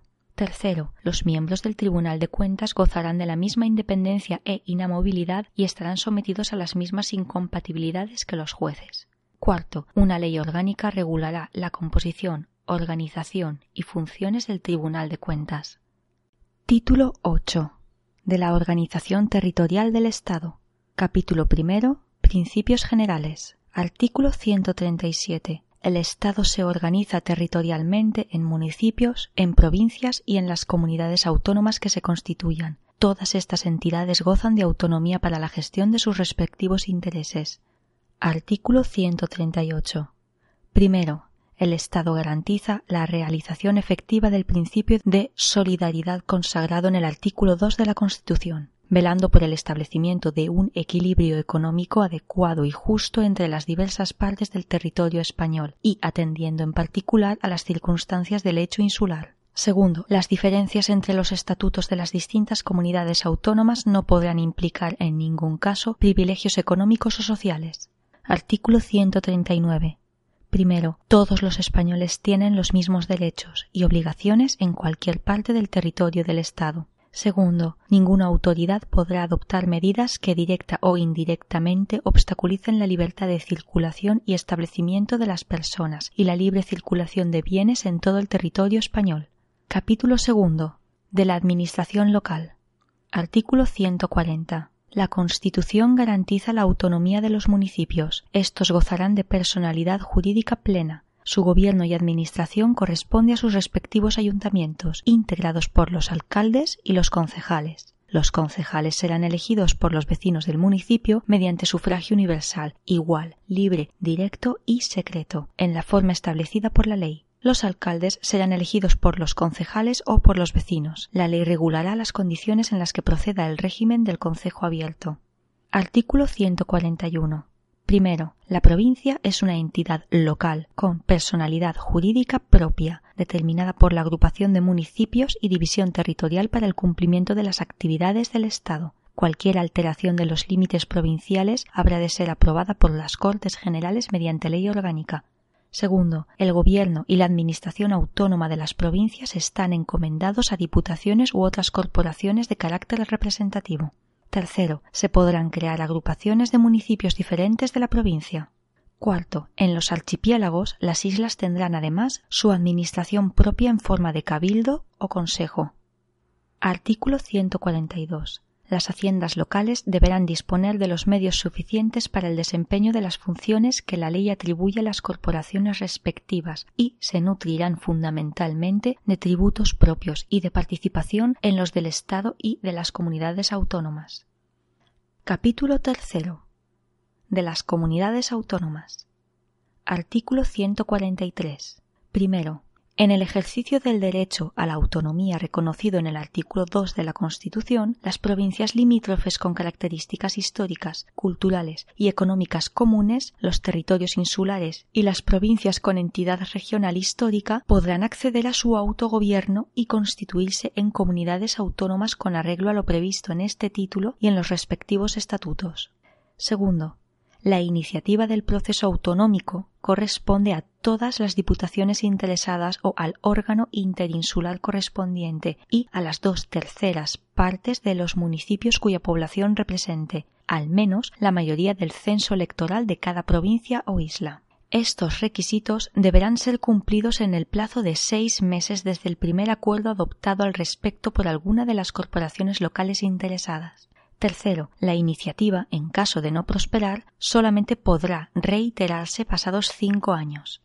Artículo 144. Las Cortes Generales, mediante ley orgánica, podrán, por motivos de interés nacional, autorizar la constitución de una comunidad autónoma cuando su ámbito territorial no supere el de una provincia y no reúna las condiciones del apartado 1 del artículo 143 podrá autorizar o acordar en su caso un estatuto de autonomía para territorios que no estén integrados en la organización provincial y podrá sustituir la iniciativa de las corporaciones locales a que se refiere el apartado 2 del artículo 143. Artículo 145. Primero, en ningún caso se admitirá la federación de comunidades autónomas. Segundo, los estatutos podrán prever los supuestos requisitos y términos en los que las comunidades autónomas podrán celebrar convenios entre sí para la gestión y prestación de servicios propios de las mismas, así como el carácter y efectos de la correspondiente comunicación a las Cortes Generales. En los demás supuestos, los acuerdos de cooperación entre las comunidades autónomas necesitarán la autorización de las Cortes Generales. Artículo 146. El proyecto de estatuto será elaborado por una asamblea compuesta por los miembros de la Diputación u órgano interinsular de las provincias afectadas y por los diputados y senadores elegidos en ellas y será elevado a las Cortes Generales para su tramitación como ley. Artículo 147. Primero, Dentro de los términos de la presente Constitución, los estatutos serán la norma institucional básica de cada comunidad autónoma y el Estado los reconocerá y amparará como parte integrante de su ordenamiento jurídico. Segundo, los estatutos de autonomía deberán contener la denominación de la comunidad que mejor corresponda a su identidad histórica, la delimitación de su territorio, la denominación, organización y sede de las instituciones autónomas propias, y las competencias asumidas dentro del marco establecido en la Constitución y las bases para el traspaso de los servicios correspondientes a las mismas. Tercero, la reforma de los estatutos se ajustará al procedimiento establecido en los mismos y requerirá, en todo caso, la aprobación por las Cortes Generales mediante ley orgánica. Artículo 148. Las comunidades autónomas podrán asumir competencias en las siguientes materias. Primero, organización de sus instituciones de autogobierno. Segundo, las alteraciones de los términos municipales comprendidos en su territorio y, en general, las funciones que correspondan a la Administración del Estado sobre las corporaciones locales y cuya transferencia autorice la legislación sobre régimen local. Tercero, ordenación del territorio, urbanismo y vivienda. Cuarto, las obras públicas de interés de la comunidad autónoma en su propio territorio. Quinto, los ferrocarriles y carreteras cuyo itinerario se desarrolle íntegramente en el territorio de la comunidad autónoma y, en los mismos términos, el transporte desarrollado por estos medios o por cable. Sexto, los puertos de refugio, los puertos y aeropuertos deportivos y, en general, los que no desarrollen actividades comerciales. Séptimo, la agricultura y ganadería de acuerdo con la ordenación general de la economía. Octavo, los montes y aprovechamientos forestales. Noveno. La gestión en materia de protección del medio ambiente. Décimo, los proyectos, construcción y explotación de los aprovechamientos hidráulicos, canales y regadíos de interés de la comunidad autónoma, las aguas minerales y termales. Undécimo, la pesca en aguas interiores, el marisqueo y la acuicultura, la caza y la pesca fluvial. Duodécimo, ferias interiores. Décimo tercero, el fomento del desarrollo económico de la comunidad autónoma dentro de los objetivos marcados por la política económica nacional. Decimocuarto, la artesanía. Decimoquinto, museos, bibliotecas y conservatorios de música de interés para la comunidad autónoma. Decimosexto, patrimonio monumental de interés de la comunidad autónoma. Decimoséptimo, el fomento de la cultura, de la investigación y, en su caso, de la enseñanza de la lengua de la comunidad autónoma. Décimo octavo, promoción y ordenación del turismo en su ámbito territorial. Décimo noveno, promoción del deporte y de la adecuada utilización del ocio. Vigésimo. Asistenta social. Vigésimo primero. Sanidad e higiene. Vigésimo segundo. La vigilancia y protección de sus edificios e instalaciones, la coordinación y demás facultades en relación con las policías locales en los términos que establezca una ley orgánica. Segundo. Transcurridos cinco años y mediante la reforma de sus estatutos, las comunidades autónomas podrán ampliar sucesivamente sus competencias dentro del marco establecido en el artículo 149. Artículo 149. El Estado tiene competencia exclusiva sobre las siguientes materias. Primero, la regulación de las condiciones básicas que garanticen la igualdad de todos los españoles en el ejercicio de los derechos y en el cumplimiento de los deberes constitucionales. Segundo, nacionalidad, inmigración, emigración, extranjería y derecho de asilo. Tercero, relaciones internacionales. Cuarto, defensa y fuerzas armadas.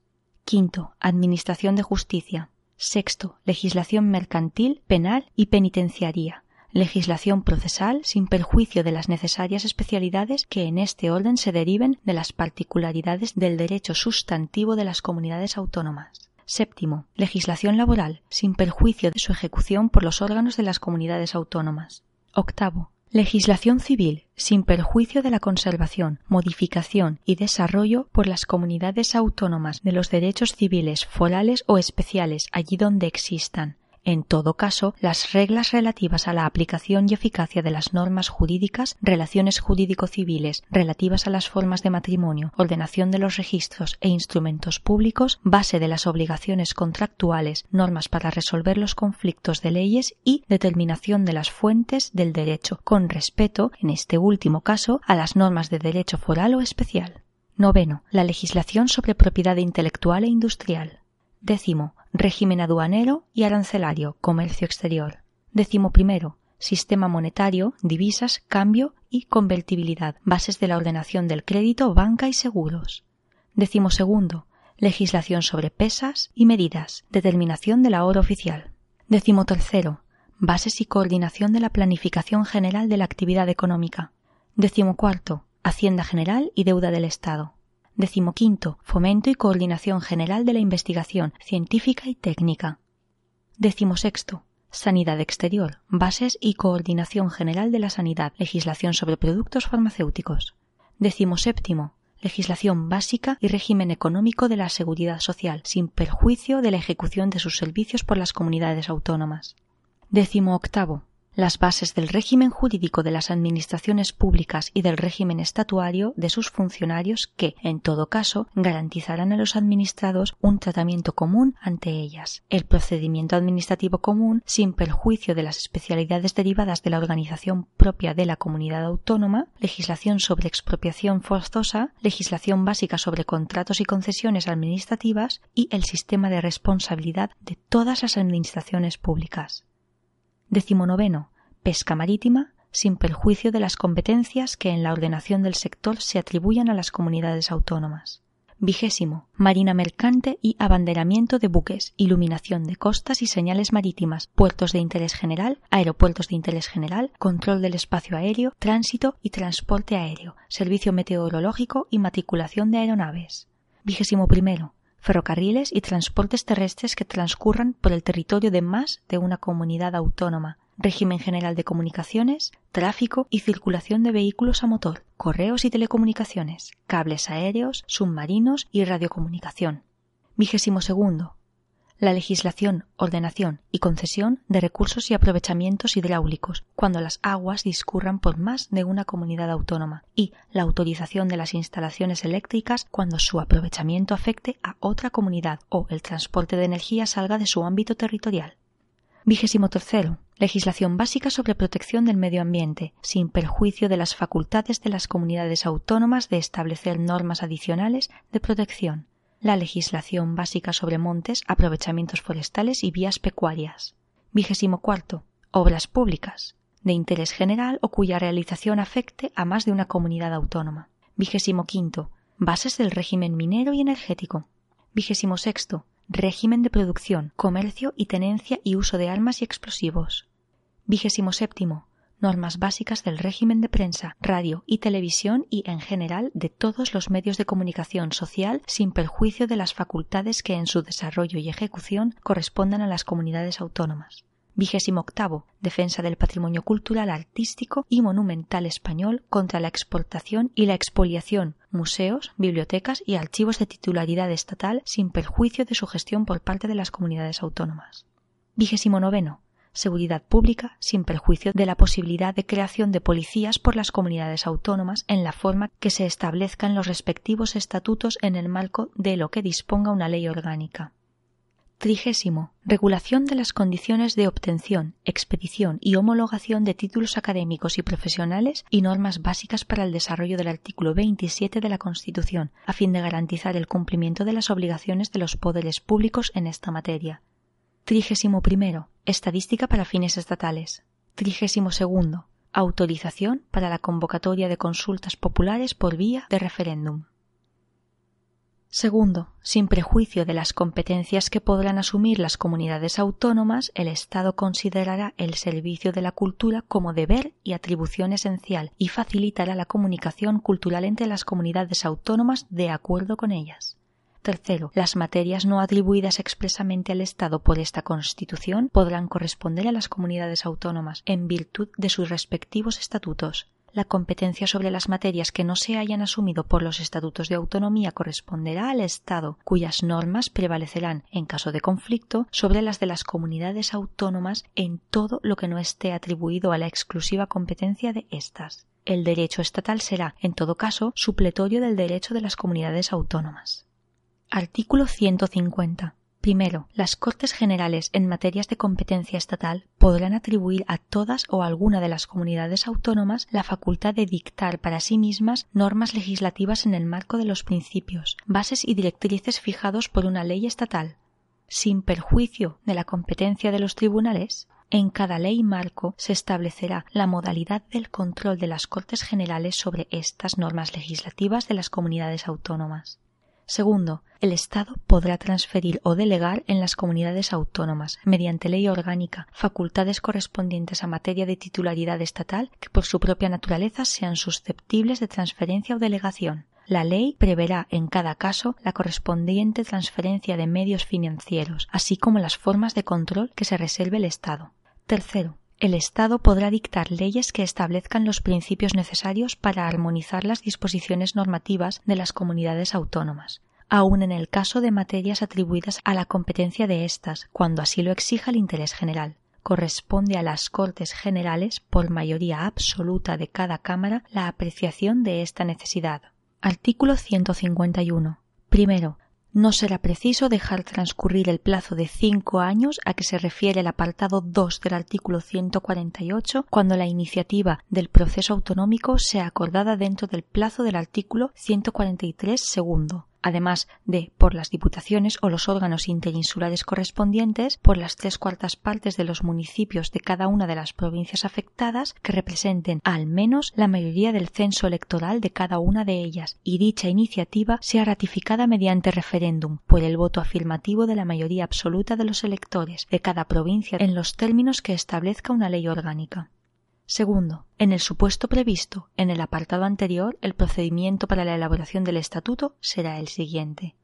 El Gobierno convocará a todos los diputados y senadores elegidos en las circunscripciones comprendidas en el ámbito territorial que pretenda acceder al autogobierno, para que se constituyan en asamblea, a los solos efectos de elaborar el correspondiente proyecto de Estatuto de Autonomía, mediante el acuerdo de la mayoría absoluta de sus miembros. Aprobado el proyecto de estatuto por la Asamblea de Parlamentarios, se remitirá a la Comisión Constitucional del Congreso, la cual, dentro del plazo de dos meses, lo examinará con el concurso y asistencia de una delegación de la Asamblea proponente para determinar de común acuerdo su formulación definitiva.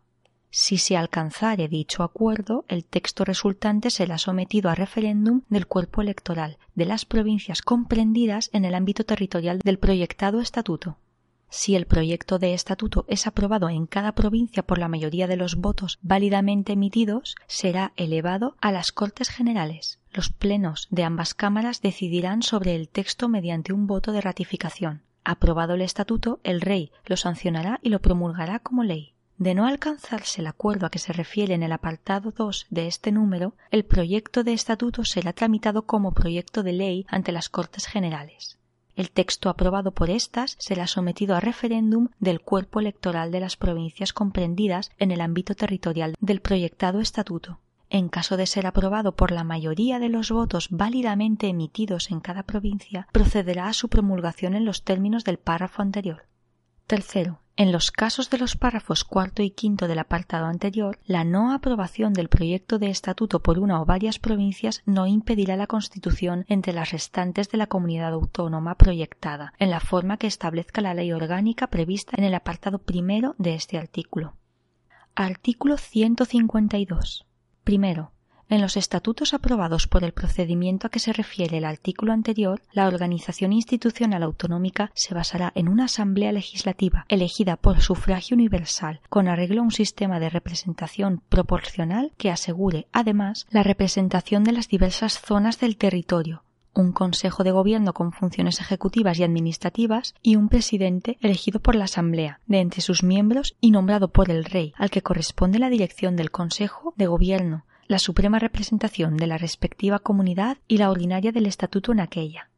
El presidente y los miembros del Consejo de Gobierno serán políticamente responsables ante la Asamblea. Un Tribunal Superior de Justicia, sin perjuicio de la jurisdicción que corresponde al Tribunal Supremo, culminará la organización judicial en el ámbito territorial de la comunidad autónoma. En los estatutos de las comunidades autónomas podrán establecerse los supuestos y las formas de participación de aquellas en la organización de las demarcaciones judiciales del territorio, todo ello de conformidad con lo previsto en la Ley Orgánica del Poder Judicial y dentro de la unidad e independencia de éste. Sin perjuicio de lo dispuesto en el artículo 123, las sucesivas instancias procesales, en su caso, se agotarán ante órganos judiciales radicados en el mismo territorio de la comunidad autónoma en que esté el órgano competente en primera instancia. Segundo, una vez sancionados y promulgados los respectivos estatutos, solamente podrán ser modificados mediante los procedimientos en ellos establecidos y con referéndum entre los electores inscritos en los censos correspondientes. Tercero, mediante la agrupación de municipios limítrofes, los estatutos podrán establecer circunscripciones territoriales propias que gozarán de plena personalidad jurídica. Artículo 153. El control de la actividad de los órganos de las comunidades autónomas se ejercerá por el Tribunal Constitucional, el relativo a la constitucionalidad de sus disposiciones normativas con fuerza de ley, por el Gobierno, previo dictamen del Consejo de Estado, el del ejercicio de funciones delegadas a que se refiere el apartado segundo del artículo 150, por la jurisdicción contencioso-administrativa, el de la Administración Autónoma y sus normas reglamentarias, y por el Tribunal de Cuentas, el económico y presupuestario. Artículo 154. Un delegado nombrado por el Gobierno dirigirá la Administración del Estado en el territorio de la comunidad autónoma y la coordinará, cuando proceda, con la Administración propia de la comunidad. Artículo 155. Primero, si una comunidad autónoma no cumpliere las obligaciones que la Constitución u otras leyes le impongan o actuare de forma que atente gravemente al interés general de España, el Gobierno, previo requerimiento al presidente de la comunidad autónoma y, en el caso de no ser atendido, con la aprobación por mayoría absoluta del Senado, podrá adoptar las medidas necesarias para obligar a aquella al cumplimiento forzoso de dichas obligaciones o para la protección del mencionado interés general. Segundo, para la ejecución de las medidas previstas en el apartado anterior, el Gobierno podrá dar instrucciones a todas las autoridades de las comunidades autónomas. Artículo 156. Primero, Las comunidades autónomas gozarán de autonomía financiera para el desarrollo y ejecución de sus competencias con arreglo a los principios de coordinación con la Hacienda estatal y de solidaridad entre todos los españoles. Segundo, las comunidades autónomas podrán actuar como delegados o colaboradores del Estado para la recaudación, la gestión y la liquidación de los recursos tributarios de aquel, de acuerdo con las leyes y los estatutos. Artículo 157. Primero, los recursos de las comunidades autónomas estarán constituidos por impuestos cedidos total o parcialmente por el Estado, recargos sobre impuestos estatales y otras participaciones en los ingresos del Estado, sus propios impuestos, tasas y contribuciones especiales, transferencias de un fondo de compensación interterritorial y otras asignaciones con cargos a los presupuestos generales del Estado, rendimientos procedentes de su patrimonio e ingresos de derecho privado y el producto de las operaciones de crédito. Segundo, las comunidades autónomas no podrán en ningún caso adoptar medidas tributarias sobre bienes situados fuera de su territorio o que supongan obstáculo para la libre circulación de mercancías o servicios. Tercero, mediante ley orgánica podrá regularse el ejercicio de las competencias financieras enumeradas en el precedente apartado primero, las normas para resolver los conflictos que pudieran surgir y las posibles formas de colaboración financiera entre las comunidades autónomas y el Estado. Artículo 158. Primero, en los presupuestos generales del Estado podrá establecerse una asignación a las comunidades autónomas en función del volumen de los servicios y actividades estatales que hayan asumido y de la garantía de un nivel mínimo en la prestación de los servicios públicos fundamentales en todo el territorio español. Segundo, con el fin de corregir desequilibrios económicos interterritoriales y hacer efectivo el principio de solidaridad, se constituirá un fondo de compensación con destino a gastos de inversión cuyos recursos serán distribuidos por las Cortes Generales entre las comunidades autónomas y provincias en su caso.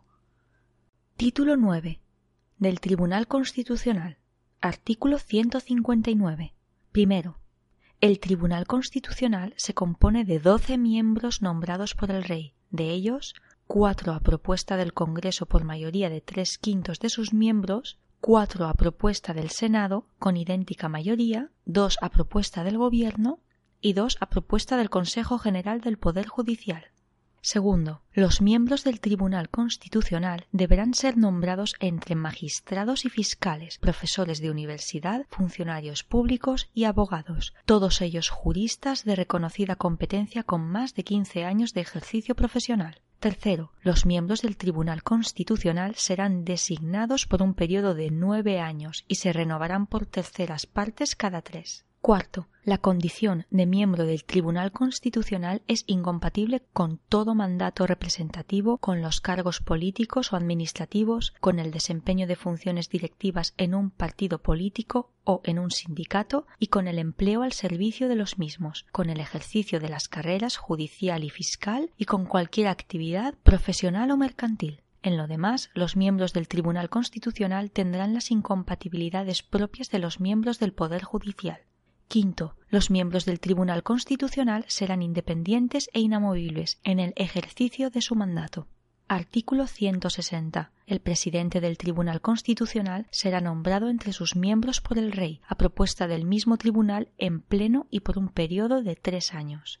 Artículo 161. Primero, el Tribunal Constitucional tiene jurisdicción en todo el territorio español y es competente para conocer del recurso de inconstitucionalidad contra leyes y disposiciones normativas con fuerza de ley, la declaración de inconstitucionalidad de una norma jurídica con rango de ley interpretada por la jurisprudencia afectará a ésta, si bien la sentencia o sentencias recaídas no perderán el valor de cosa juzgada del recurso de amparo por violación de los derechos y libertades referidos en el artículo 53 segundo de esta Constitución, en los casos y formas que la ley establezca, de los conflictos de competencia entre Estado y las comunidades autónomas o de los de éstas entre sí, y de las demás materias que le atribuyan la Constitución o las leyes orgánicas. Segundo, el Gobierno podrá impugnar ante el Tribunal Constitucional las disposiciones y resoluciones adoptadas por los órganos de las comunidades autónomas. La impugnación producirá la suspensión de la disposición o resolución recurrida, pero el Tribunal, en su caso, deberá ratificarla o levantarla en un plazo no superior a cinco meses. Artículo 162. Están legitimados Primero, están legitimados para interponer el recurso de inconstitucionalidad el presidente del Gobierno, el defensor del pueblo, 50 diputados, 50 senadores, los órganos colegiados ejecutivos de las comunidades autónomas y, en su caso, las asambleas de las mismas. Están legitimados para interponer el recurso de amparo toda persona natural o jurídica que invoque un interés legítimo, así como el defensor del pueblo y el Ministerio Fiscal. Segundo, en los demás casos, la ley orgánica determinará las personas y órganos legitimados. Artículo 163. Cuando un órgano judicial considere en algún proceso que una norma con rango de ley aplicable al caso, de cuya validez dependa el fallo, pueda ser contraria a la Constitución, planteará la cuestión ante el Tribunal Constitucional en los supuestos, en la forma y con los efectos que establezca la ley, que en ningún caso serán suspensivos. Artículo 164. Primero, las sentencias del Tribunal Constitucional se publicarán en el Boletín Oficial del Estado con los votos particulares, si los hubiere. Tienen el valor de cosa juzgada a partir del día siguiente de su publicación y no cabe recurso alguno contra ellas. Las que declaren la inconstitucionalidad de una ley o de una norma con fuerza de ley y todas las que no se limiten a la estimación subjetiva de un derecho tienen plenos efectos frente a todos. Segundo, salvo que en el fallo se disponga otra cosa, subsistirá la vigencia de la ley en la parte no afectada por la inconstitucionalidad. Artículo 165. Una ley orgánica regulará el funcionamiento del Tribunal Constitucional, el estatuto de sus miembros, el procedimiento ante el mismo y las condiciones para el ejercicio de las acciones. Título 10. De la Reforma Constitucional. Artículo 166. La iniciativa de reforma constitucional se ejercerá en los términos previstos en los apartados primero y segundo del artículo 87. Artículo 167. Primero, los proyectos de reforma constitucional deberán ser aprobados por una mayoría de tres quintos de cada una de las cámaras. Si no hubiera acuerdo entre ambas, se intentará obtenerlo mediante la creación de una comisión de composición paritaria de diputados y senadores, que presentará un texto que será votado por el Congreso y el Senado. Segundo, de no lograrse la aprobación mediante el procedimiento del apartado anterior y siempre que el texto hubiere obtenido el voto favorable de la mayoría absoluta del Senado, el Congreso, por mayoría de dos tercios, podrá aprobar la reforma. Tercero, aprobada la reforma por las Cortes Generales, será sometida a referéndum para su ratificación cuando así lo soliciten dentro de los quince días siguientes a su aprobación una décima parte de los miembros de cualquiera de las cámaras.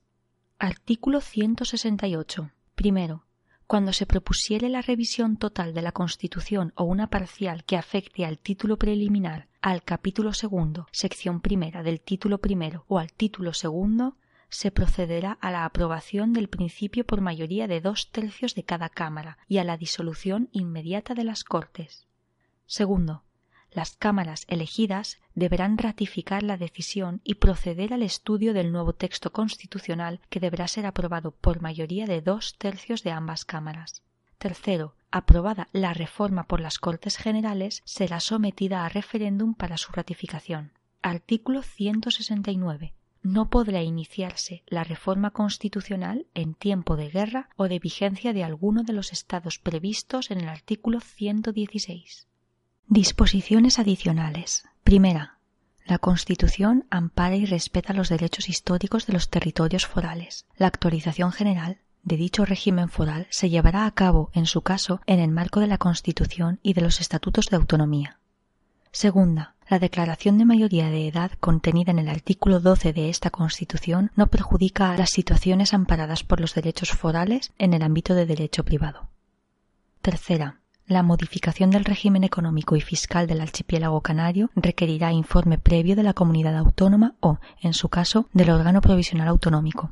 Cuarta, En las comunidades autónomas donde tengan su sede más de una audiencia territorial, los estatutos de autonomía respectivos podrán mantener las existentes, distribuyendo las competencias entre ellas, siempre de conformidad con lo previsto en la Ley Orgánica del Poder Judicial y dentro de la unidad e independencia de éste. Disposiciones transitorias. Primera en los territorios dotados de un régimen provisional de autonomía, sus órganos colegiados superiores, mediante acuerdo adoptado por la mayoría absoluta de sus miembros, podrán sustituir la iniciativa que en el apartado 2 del artículo 143 atribuye a las diputaciones provinciales o a los órganos interinsulares correspondientes. Segunda, los territorios que en el pasado hubiesen plebiscitado afirmativamente proyectos de estatuto de autonomía y cuenten al tiempo de promulgarse esta Constitución con regímenes provisionales de autonomía, podrán proceder inmediatamente en la forma que se prevé en el apartado 2 del artículo 148, cuando así lo acordaren por mayoría absoluta sus órganos preautonómicos colegiados superiores comunicándolo al Gobierno. El proyecto de estatuto será elaborado de acuerdo con lo establecido en el artículo 151 número 2, convocatoria del órgano colegiado preautonómico. Tercera, la iniciativa del proceso autonómico por parte de las corporaciones locales o de sus miembros prevista en el apartado 2 del artículo 143 se entiende diferida con todos sus efectos hasta la celebración de las primeras elecciones locales una vez vigente la Constitución. Cuarta. 1 en el caso de Navarra y a efectos de su incorporación al Consejo General Vasco o al régimen autonómico vasco que le sustituya, en lugar de lo que establece el artículo 143 de la Constitución, la iniciativa corresponde al órgano foral competente, el cual adoptará su decisión por mayoría de los miembros que lo componen. Para la validez de dicha iniciativa será preciso, además, que la decisión del órgano foral competente sea ratificada por referéndum expresamente convocado al efecto y aprobado por mayoría de los votos válidos emitidos. 2. Si la iniciativa no prosperase, solamente se podrá reproducir la misma en distinto periodo del mandato del órgano foral competente y, en todo caso, cuando haya transcurrido el plazo mínimo que establece el artículo 143. Quinta. Las ciudades de Ceuta y Melilla podrán considerarse en comunidades autónomas si así lo deciden sus respectivos ayuntamientos, mediante acuerdo adoptado por la mayoría absoluta de sus miembros y así lo autorizan las Cortes Generales, mediante una ley orgánica en los términos previstos en el artículo 144. Sexta. Cuando se remitieran a la Comisión de Constitución del Congreso varios proyectos de estatuto, se dictaminarán por el orden de entrada en aquella, y el plazo de dos meses a que se refiere el artículo 151 empezará a contar desde que la Comisión termine el estudio del proyecto o proyectos de que sucesivamente haya conocido. Séptima. Los organismos provisionales autonómicos se considerarán disueltos en los siguientes casos. Una vez constituidos los órganos que establezcan los estatutos de autonomía aprobados conforme a esta Constitución, en el supuesto de que la iniciativa del proceso autonómico no llegara a prosperar por no cumplir los requisitos previos en el artículo 143 y si el organismo no hubiera ejercido el derecho que le reconoce la disposición transitoria primera en el plazo de tres años. Octava. 1. Las cámaras que han aprobado la presente Constitución asumirán, tras la entrada en vigor de la misma, las funciones y competencias que en ella se señalan, respectivamente, para el Congreso y el Senado, sin que en ningún caso su mandato se extienda más allá del 15 de junio de 1981. 2. A los efectos de lo establecido en el artículo 99, la promulgación de la Constitución se considerará como supuesto constitucional en el que procede su aplicación. A tal efecto, a partir de la citada promulgación, se abrirá un periodo de treinta días para la aplicación de lo dispuesto en dicho artículo. Durante este periodo, el actual presidente del Gobierno, que asumirá las funciones y competencias que para dicho cargo establece la Constitución, podrá optar por utilizar la facultad que le reconoce el artículo 115 o dar paso mediante la dimisión a la aplicación de lo establecido en el artículo 99, quedando este último caso en la situación prevista en el apartado 2 del artículo 101. 3. En caso de disolución, de acuerdo con lo previsto en el artículo 115, y si no se hubiera desarrollado legalmente lo previsto en los artículos 68 y 69, serán de aplicación en las elecciones las normas vigentes con anterioridad, con las solas excepciones de que en lo referente a inelegibilidades e incompatibilidades se aplicará directamente lo previsto en el inciso segundo de la letra B del apartado 1 del artículo 70 de la Constitución. Así como lo dispuesto en la misma respecto a la edad para el voto y lo establecido en el artículo 69, apartado 3. Novena. A los tres años de la elección por primera vez de los miembros del Tribunal Constitucional se procederá por sorteo para la designación de un grupo de cuatro miembros de la misma procedencia electiva que haya de cesar y renovarse. A estos solos efectos se entenderán agrupados como miembros de la misma procedencia a los dos designados a propuesta del Gobierno y a los dos que proceden de la formulada por el Consejo General del Poder Judicial. Del mismo modo, se procederá, transcurridos otros tres años, entre los dos grupos no afectados por el sorteo anterior. A partir de entonces se estará a lo establecido en el número 3 del artículo 159. Disposición derogatoria. Primero, queda derogada la Ley 1 de 1977 de 4 de enero para la reforma política, así como, en tanto en cuanto no estuvieran ya derogadas por la anteriormente mencionada ley, la de principios del Movimiento Nacional del 17 de mayo de 1958, el Fuero de los Españoles del 17 de julio de 1945, el del Trabajo del 9 de marzo de 1938, la Ley Constitutiva de las Cortes del 17 de julio de 1942, la Ley de Sucesión de la Jefatura del Estado del 26 de julio de 1947, todas ellas modificadas por la Ley Orgánica del Estado de 10 de enero de 1967 y en los mismos términos esta última y la del referéndum nacional de 22 de octubre de 1945. Segunda, en tanto en cuanto pudiera conservar alguna vigencia, se considera definitivamente derogada la ley de 25 de octubre de 1839 en lo que pudiera afectar a las provincias de Álava, Guipúzcoa y Vizcaya. En los mismos términos se considera definitivamente derogada la ley del 21 de julio de 1876. Tercero, asimismo quedan derogadas cuantas disposiciones se opongan a lo establecido en esta Constitución. Disposición final. Esta Constitución entrará en vigor el mismo día de la publicación de su texto oficial en el Boletín Oficial del Estado, se publicará también en las demás lenguas de España. Por tanto, mando a todos los españoles particulares y autoridades que guarden y hagan guardar esta Constitución como norma fundamental del Estado. Palacio de las Cortes a 27 de diciembre de 1978.